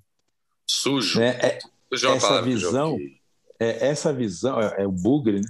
é, é, uma visão, é uma visão trazida justamente é, por, por, por essa elite que quer justificar o porquê que tem que detonar com as terras indígenas, tem que acabar com a terra indígena, tem que acabar com o índio, porque o índio só atrapalha o progresso e o desenvolvimento. Então essas duas visões, elas moram muito dentro da gente, muito dentro do brasileiro. As pessoas quando me veem assim, né, pintada, pintado, enfeitado, como eu estou aqui, normalmente eu não faço isso, estou abrindo uma exceção para vocês. A é... gente é da hora, pô, é legal, pô, é, obrigado. Pois é. Aliás, é a primeira vez de vocês, né? Então, é, assim, é, a primeira vez tem que ter, tem, tem que ter cerimônia. Eu fiz a barba é, também, vamos, vamos nessa. É, pois é. E é, as pessoas olham para mim e veem, né? Dizem, ah, ele é um índio. Ele é um índio porque ele está de cocá, ele tem olho puxado, ele tem maçã de rosto saliente, claro, tem um corpo esbelto, que vocês não podem ver, obviamente. Não, mas eu, eu imagino, é, imagino. E imediatamente diz, ah, ele é um índio. E aí eu costumo dizer para as pessoas exatamente isso. Não, eu não sou índio. Não existem índios no Brasil. Porque isso tudo é uma ficção, tudo isso é uma, é uma, é uma invenção. Eu sou Munduruku. Ser Munduruku é diferente de ser índio. Ser Munduruku é um apelido que nos impuseram. E todo apelido é uma negação que a gente faz de alguém. E é, o ser Munduruku não, é uma afirmação. Então, quando eu digo que eu sou Munduruku, eu estou afirmando, eu pertenço a um povo específico. Uhum. Desses 305 povos que existem no Brasil, existe um que se chama Munduruku, e é dele que eu venho. Portanto, eu tenho uma ancestralidade efetiva. Né? E aí também tem a ver com a palavra indígena. Tem gente que acha que índio e indígena é a mesma coisa, só que não. A palavra índio é uma invenção, é uma negação. A palavra indígena é uma afirmação. A palavra indígena diz que eu sou parte de um povo originário. A palavra indígena significa originário, diferente, por exemplo, do alienígena, é o antônimo, inclusive, e o alienígena, vocês sabem, é aquele que vem de fora. Então, nesse sentido, o europeu é o alienígena.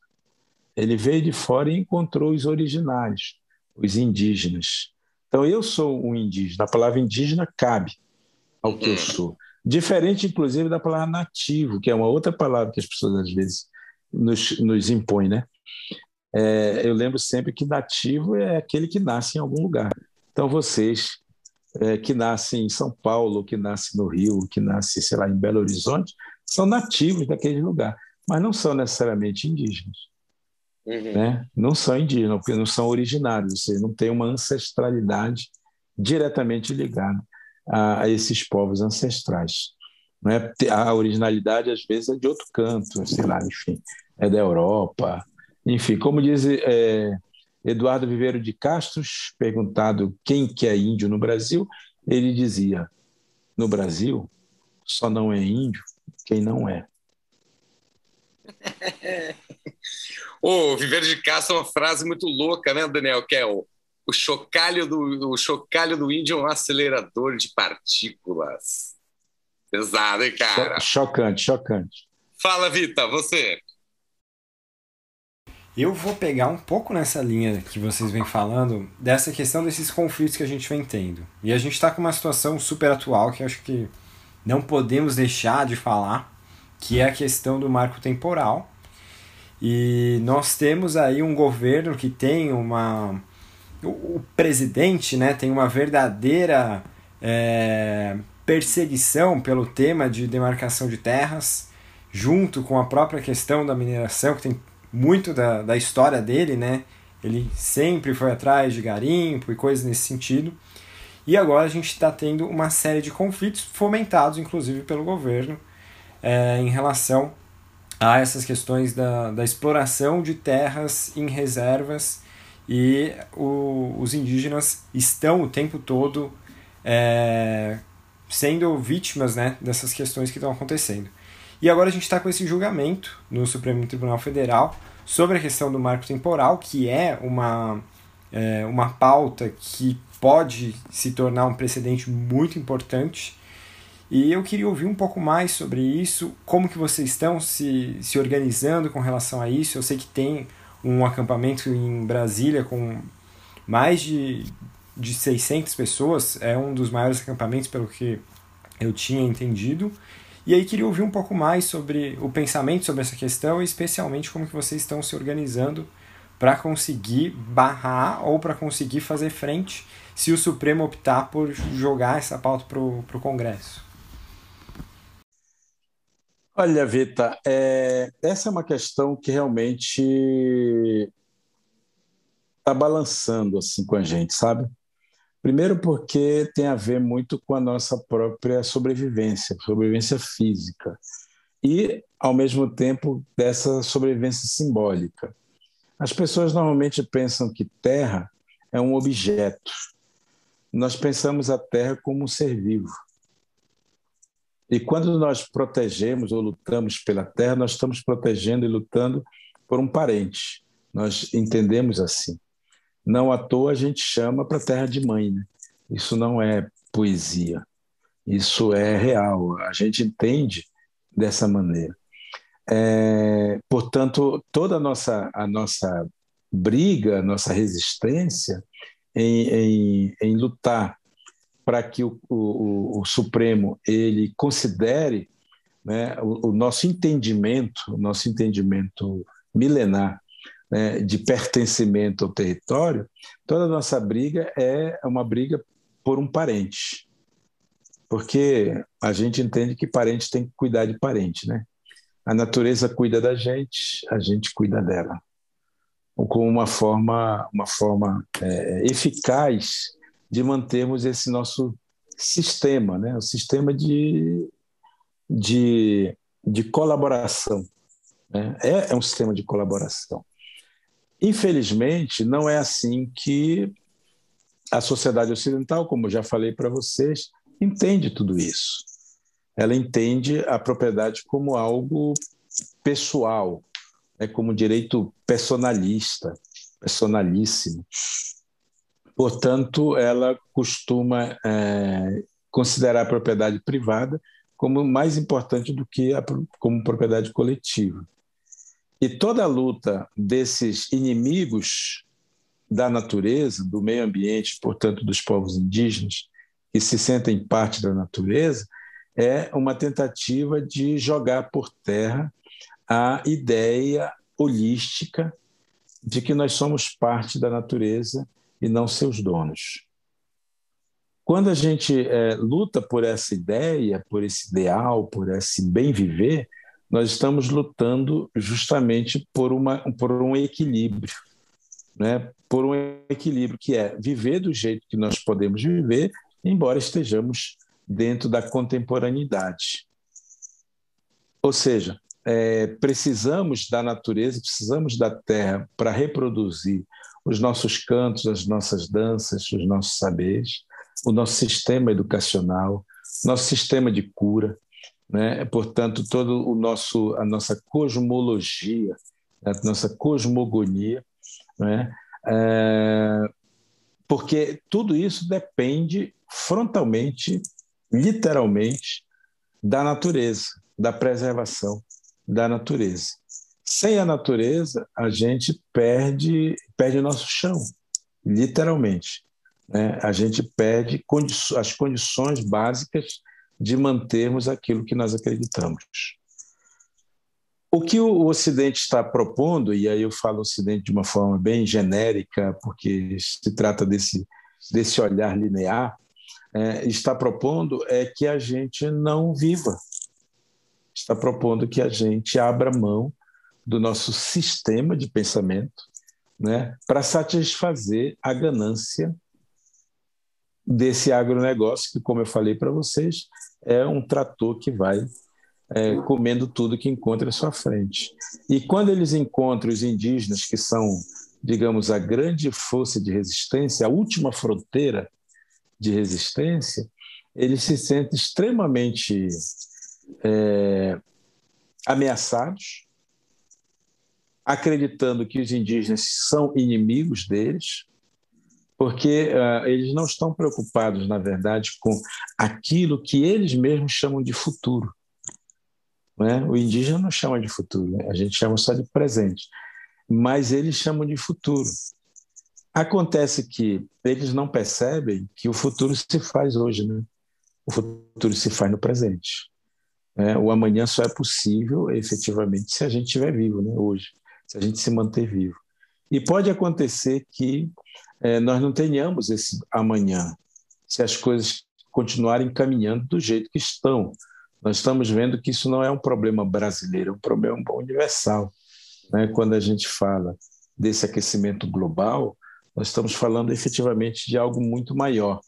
Por isso também a humanidade está de olho nesse julgamento. Está né? uhum. todo mundo preocupado porque se trata de verdade do futuro da humanidade.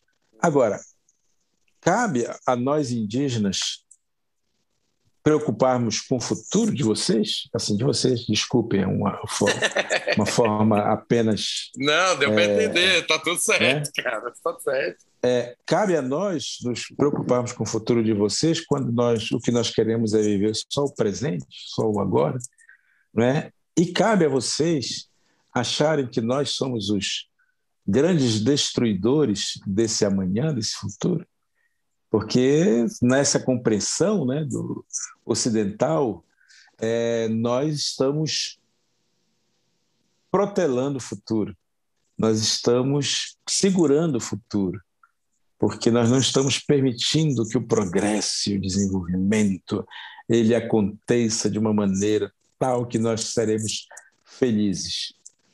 Então, é, eu penso assim que, para concluir, né, penso que é, esse, essa questão do marco temporal, é, primeiro que é nós, o movimento indígena entende isso, os grandes intérpretes da Constituição entendem que é, ele é uma afronta, o marco temporal é uma afronta à própria Constituição. Uhum. Porque já está dito que o território indígena é um território ancestral, é um território que tem que ser é, explorado, digamos assim, pelos próprios indígenas, por sua, por, pelo seu pertencimento àquele território. Então, qualquer outra tese que venha é, contra isso ou questionar isso é uma tese inconstitucional. Uh, nós estamos nos mobilizando para nos mantermos despertos com relação a isso. Falava no início que nós temos aí o acampamento das mulheres indígenas, né, o encontro, a marcha das mulheres indígenas, uh, que vão atuar uh, nos próximos dias em Brasília para acompanhar, porque uh, nesse momento, né, hoje nós estamos falando, claro, dia 7 de, de setembro, é, mas nós, é, quando provavelmente esse programa for ao ar, a gente já terá passado das questões que tem a ver com o julgamento diretamente dessa questão do marco temporal, porque parece que a partir de amanhã o, o, o Supremo Tribunal vai dar o seu veredito final para isso. Eu quero crer, quero crer que o, o, Supremo Tribunal ele vai ser favorável aos indígenas. Aliás, eu também acho. Vai ser favorável ao Brasil. É, a todos ao nós. Brasil. É isso aí, cara. É. Uhum. É, é então a gente está apostando nisso. Queremos crer que isso seja possível. Se não for possível, vamos pensar se num, num, num cenário ruim, é, nós estaremos assinando, e o Brasil está assinando, o extermínio de muitos povos indígenas. Isso eu não tenho dúvida. Porque com esse governo que nós temos agora, aliás, desgoverno, eu diria, é, a boiada está passando de uma forma descarada, né? de uma forma absolutamente desumana. E, e, e, e se o, o, o Supremo é, ainda acelerar isso tudo, vai acontecer exatamente um, uma verdadeira atrocidade contra os povos indígenas. Maravilha. Ô, ô, Daniel, você sabe que eu falei agora há pouco que o, chocalho do índio, ó, eu caí na, eu caí na cilada do, da, da, besteira né, de falar isso. Peço desculpas. Na verdade, o chocalho do pajé é um acelerador de partículas. Então, fica aqui minha desculpa. E fica a, a honra devida ao Viveiro de Casca, um cara genial.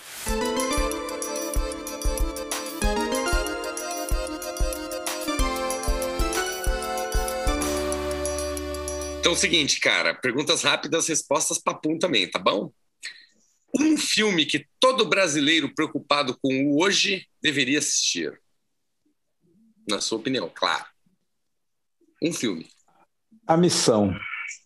Legal, Robert De Niro. Esse filme é fantástico, cara. Esse filme é bom. Já viu Henrique Vitar? Pedrada, você fica mal depois desse filme, cara. Você fica muito mal, mas é um filmaço. Um livro que tenha virado a sua cabeça ao avesso. O livro é Ismael.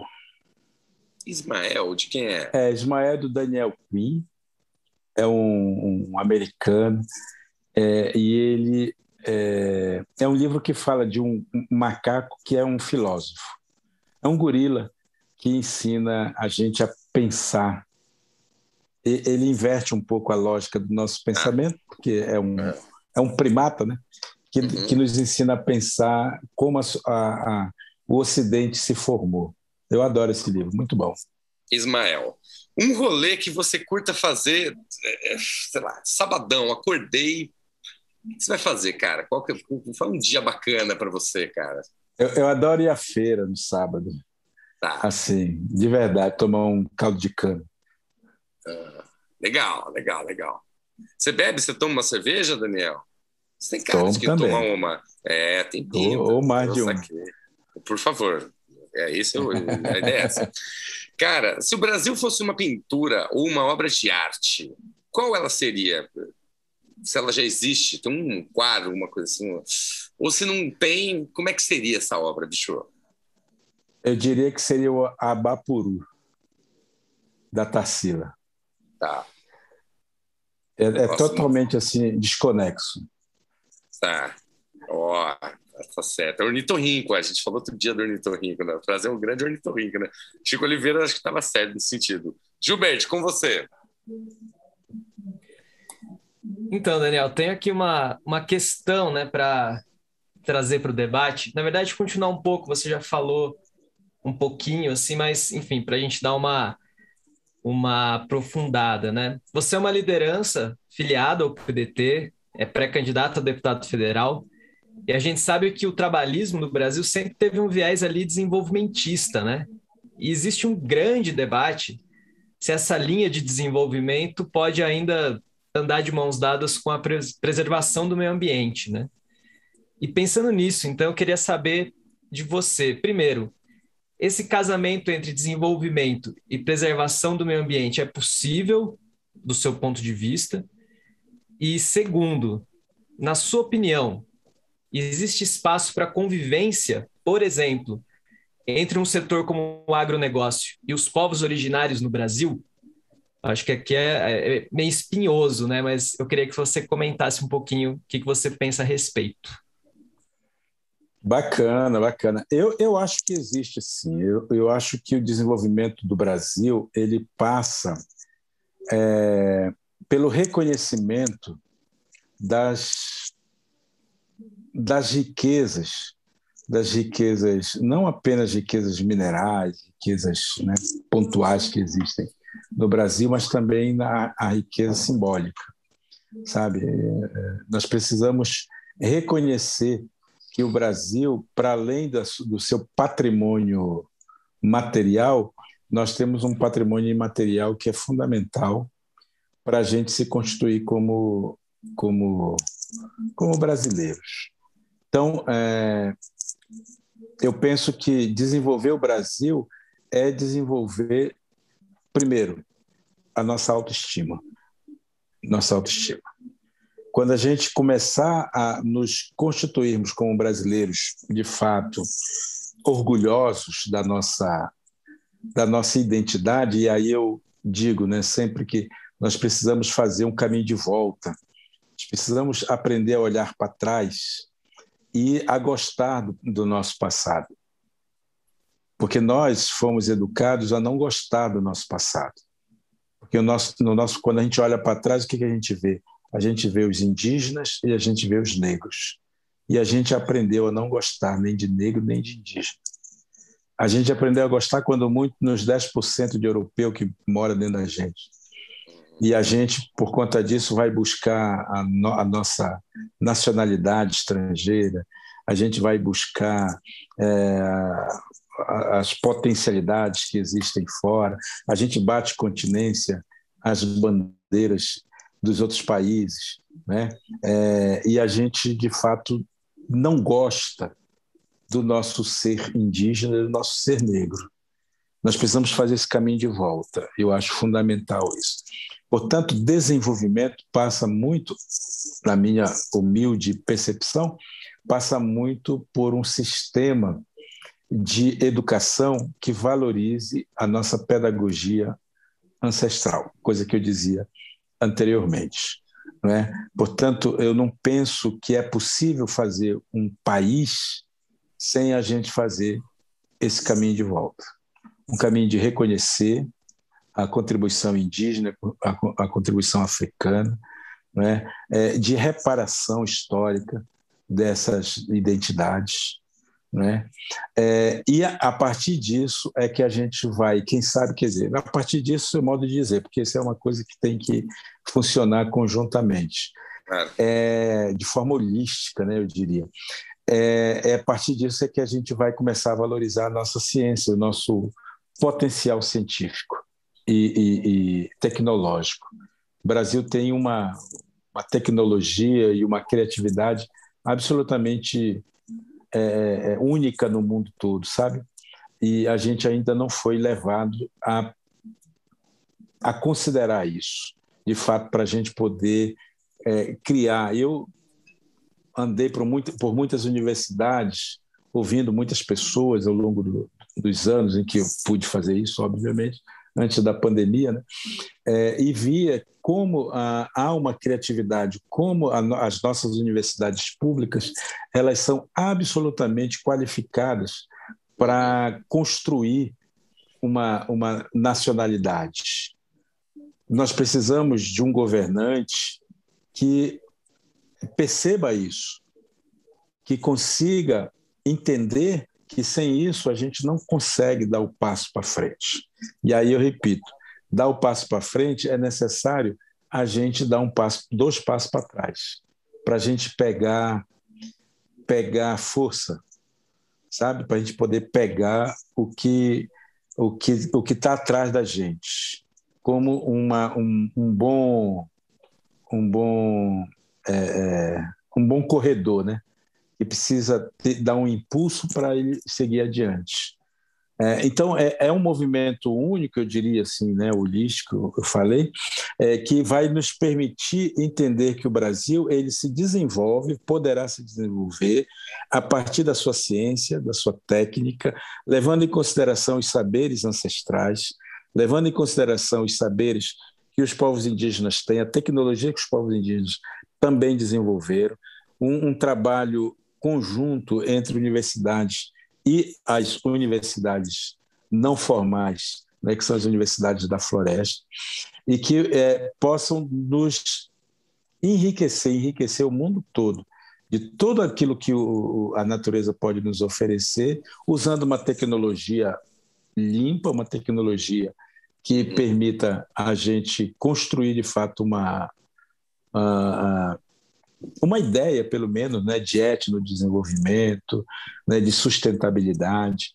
que, que contemple toda a nossa diversidade. Eu realmente acredito que isso é possível, porque nós brasileiros somos muito criativos nisso. Né? É só a gente não deixar esses cabeçudos ficarem no poder. Se a gente conseguir que outras pessoas que tenham um pouco mais de sensibilidade é, entrem no poder, e aí, nesse caso, nós temos todas as nossas propostas, né, enquanto partido também, para que isso aconteça, eu acho que o Brasil tem tudo para, de fato, seguir um caminho novo. Oh, o Daniel acabou de escrever um cara chamado Ciro Gomes aqui, basicamente, no que ele falou aqui. Meus parabéns, Daniel. Legal. é isso aí. Cirão fala de tudo isso, hein, bicho? Tudo isso. É isso mesmo. Legal, legal. É, quem é agora? Vita? Não. Sou eu. Bom, manda bala, vamos. Falamos aí, de certa forma, de um projeto nacional de desenvolvimento. Acho que, de alguma maneira, está é, tá incorporado isso na, na fala. Mas eu acho que tem uma coisa também que é importante e é uma coisa que tem acontecido constantemente comigo. Então, existem os motivos que me atraem para o PDT existem os motivos que conectam, que reforçam esses laços. Então, fazendo um paralelo com a própria conversa de hoje, não sei se o Gilberto e o, o Franco sabem, mas eu fui escoteiro na adolescência. E o nome do meu grupo escoteiro era Marechal Rondon.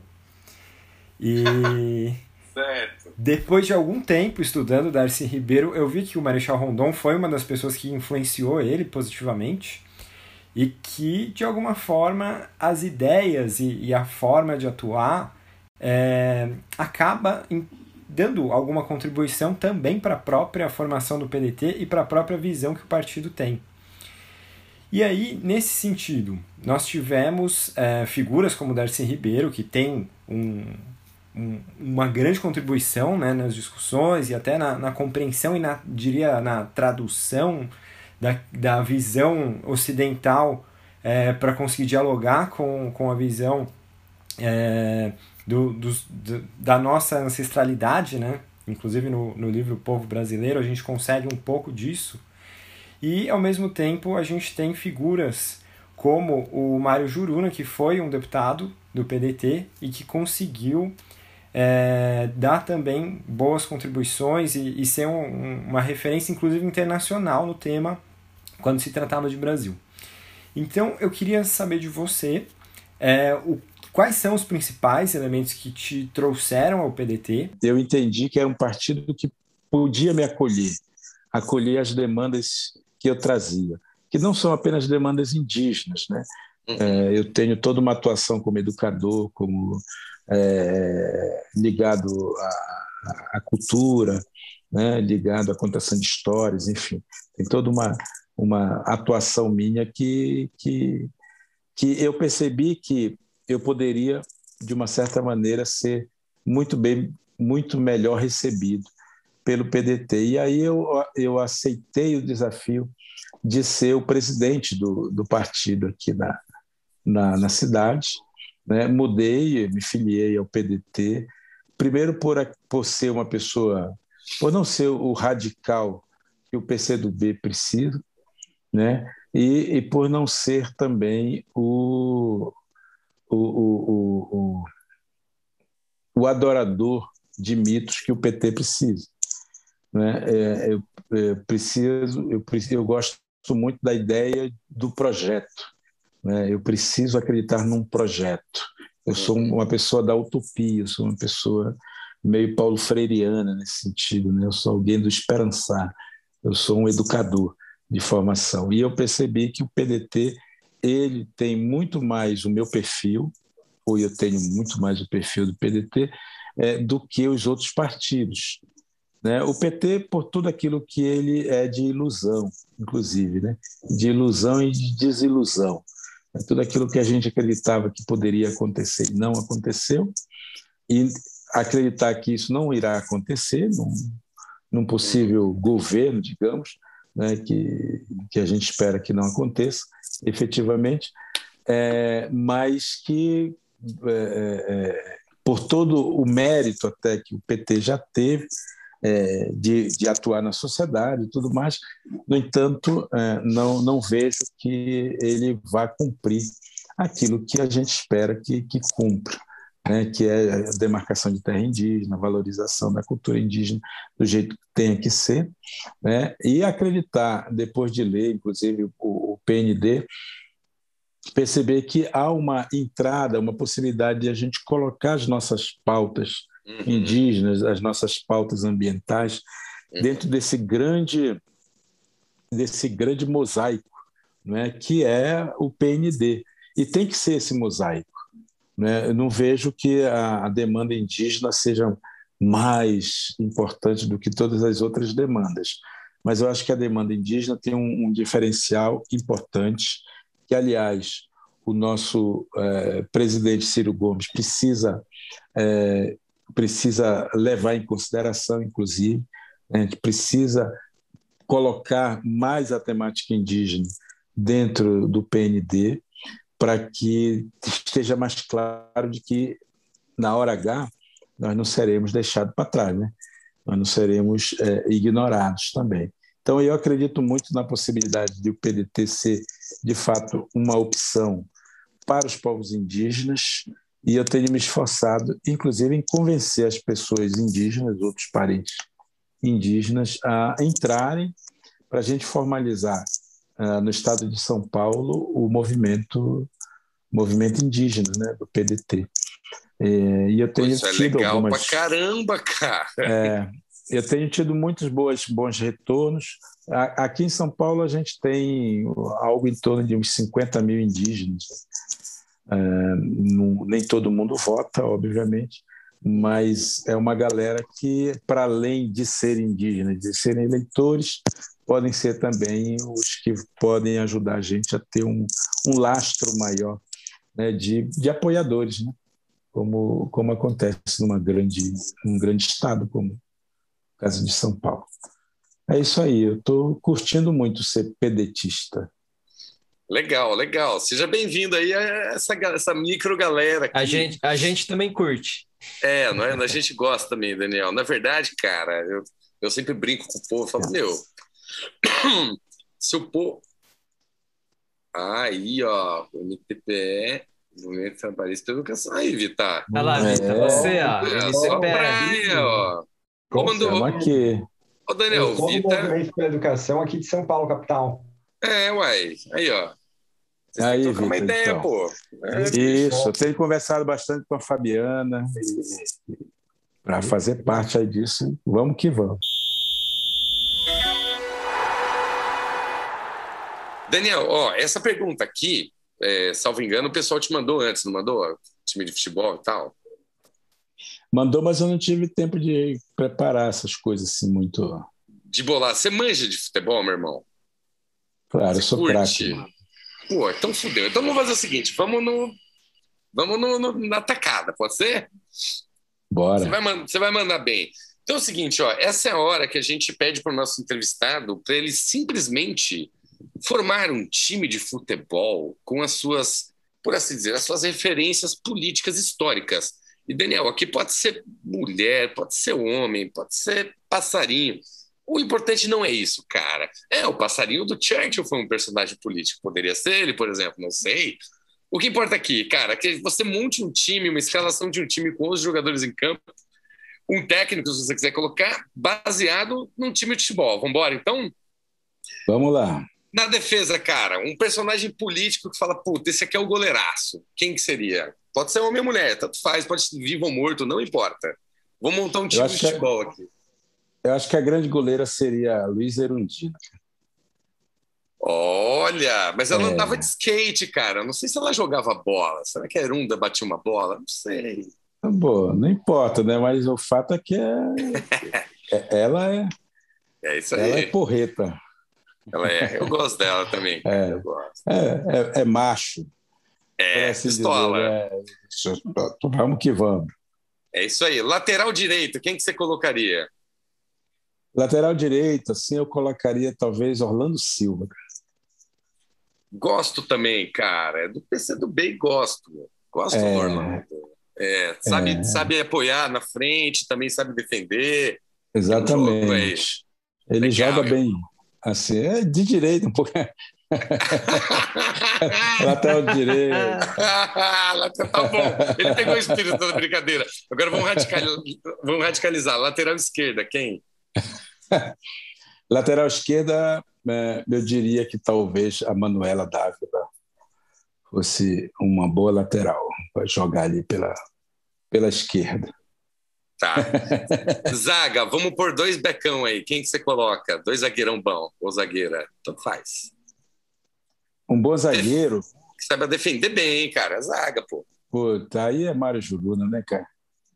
Juruna. Mário Juruna é um zagueirão daquele, ó, porque o Chavante é macetão. É. Ali. É... é... aquele que chuta a bola, chuta jogador, chuta tudo e é isso aí. Exatamente. Passa a bola, mas o jogador não passa. Pô, o Juruna teve aquela coisa que ele entregou as malas com dinheiro no Congresso, não foi isso aí? Deu uma, não teve um lance desse que oferecendo propina para ele, foi ele lá devolveu, né?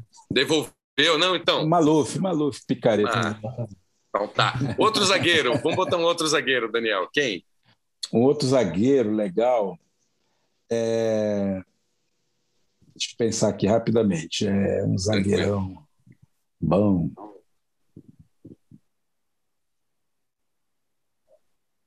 Ah, vou trazer também um outro parente indígena que eu acho que é.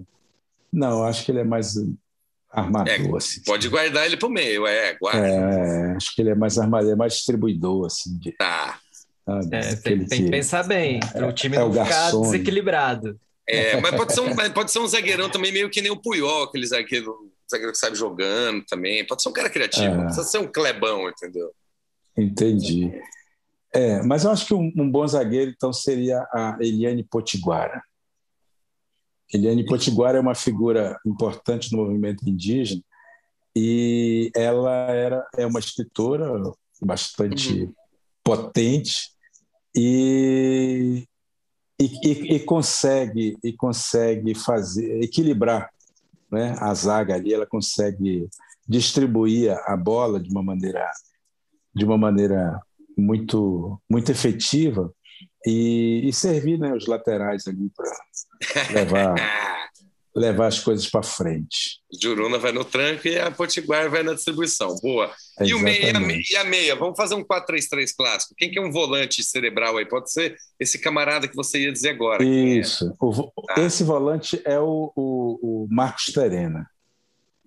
Marcos Terena, que também é pedetista, diga-se. É, então. Ele, ah. é, ele é um camarada que sabe, ele sabe organizar ele sabe organizar a jogada, ele olha todo o, o, o movimento, ele sabe o que, que, está acontecendo, e aí ele sabe fazer os lançamentos certinho. Legal. E agora vamos botar um 8 e um 10 aí no seu time. Quem que você põe de 8 e 10, cara? O 8, lateral, é, meia direita, né? Uhum. Meia direito, meia direita eu diria assim que é, pode ser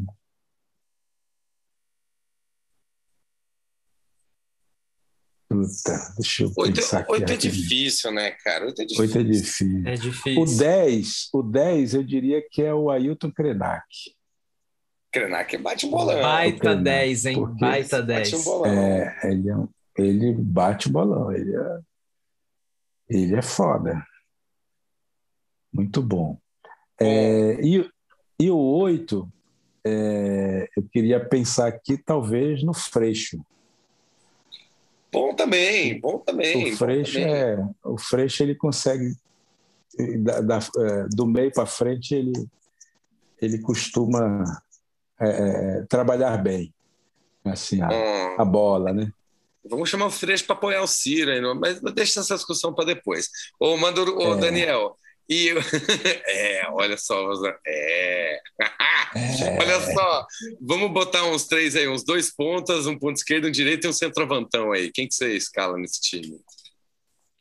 Então, o ponta direita, é, que eu acho que faz um bom lançamento lá para o nosso, pro nosso atacante. O atacante é o Ciro, né? Não tem.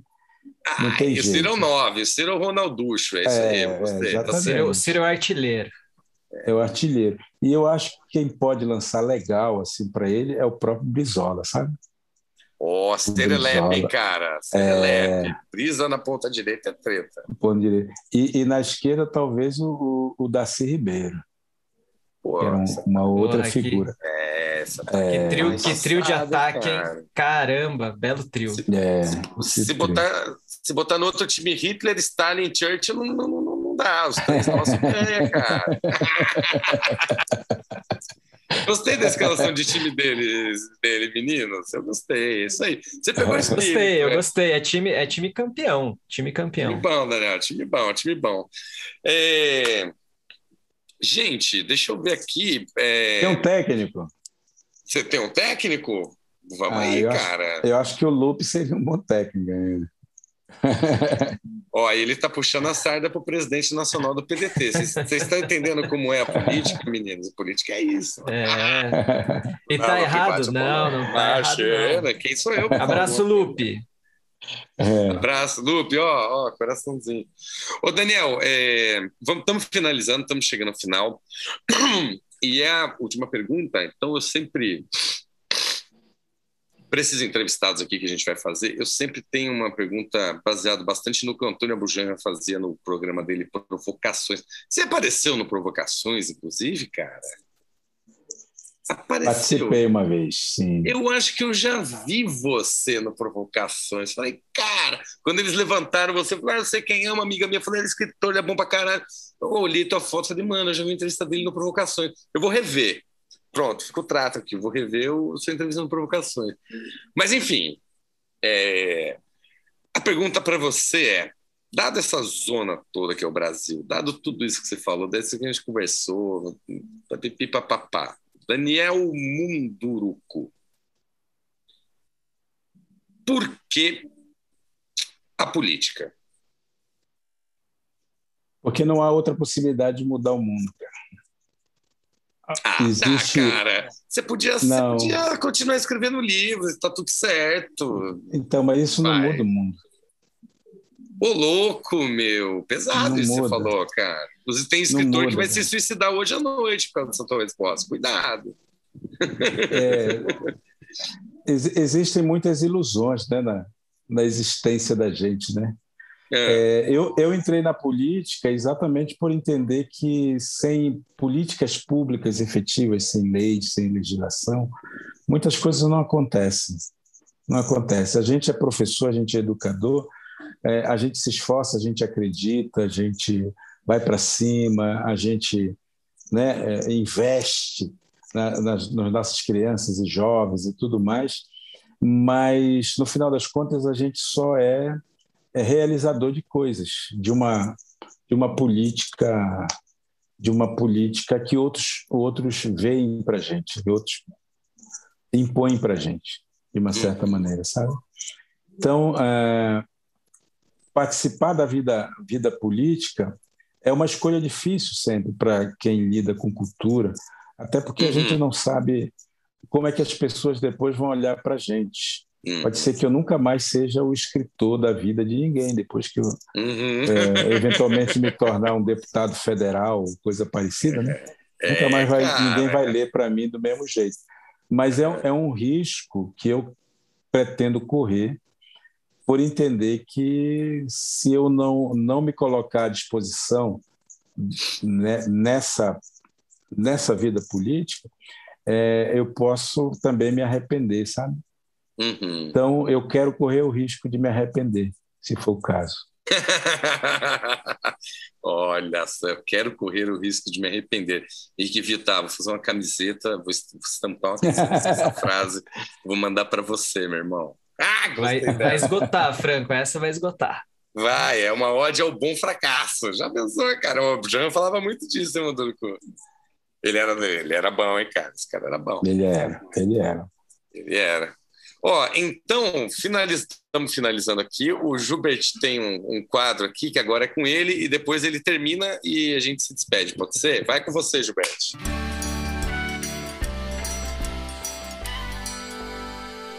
Belchior, o nosso bardo de Sobral, termina o seu disco Elogio da Loucura, de 1988, com a canção Arte Final, declamando as seguintes palavras, que bem poderiam ter sido escritas ou será que foram?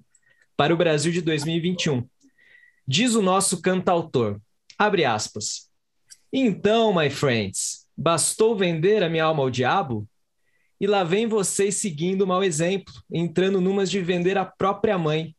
Alguém se atreve a ir comigo além do shopping center? Hein? Hein? Ah, onde estão os estudiantes, os rapazes latino-americanos, os aventureiros, os anarquistas, os artistas, os sem destino, os rebeldes experimentadores, os benditos, malditos, renegados, os sonhadores. Esperávamos os alquimistas, e lá vem chegando os bárbaros, os arrivistas, os consumistas, os mercadores. Ora, senhoras, ora, senhores, uma boa noite ilustrada de neon para vocês e o último a sair apague a luz azul do aeroporto. E ainda que mal me pergunte, a saída será mesmo o aeroporto? Fecha aspas. Nesse 7 de setembro fica o questionamento. Esse foi o Sobral Connection com Gilbert Vita, Daniel Munduruku e comigo, Franco. Não percam as esperanças no Brasil, gente. Eu acho que tudo pode dar certo. Espero que tudo dê certo. Pode errar também, mas como o nosso entrevistado de hoje falou, foque no presente. É isso. Estamos aqui e daqui não sairemos. Acho que vai dar certo. Será que vai dar certo? Não sabemos. Um beijo para vocês. Forte abraço e tenham uma vida cheia de realizações maravilhosas. Tchau!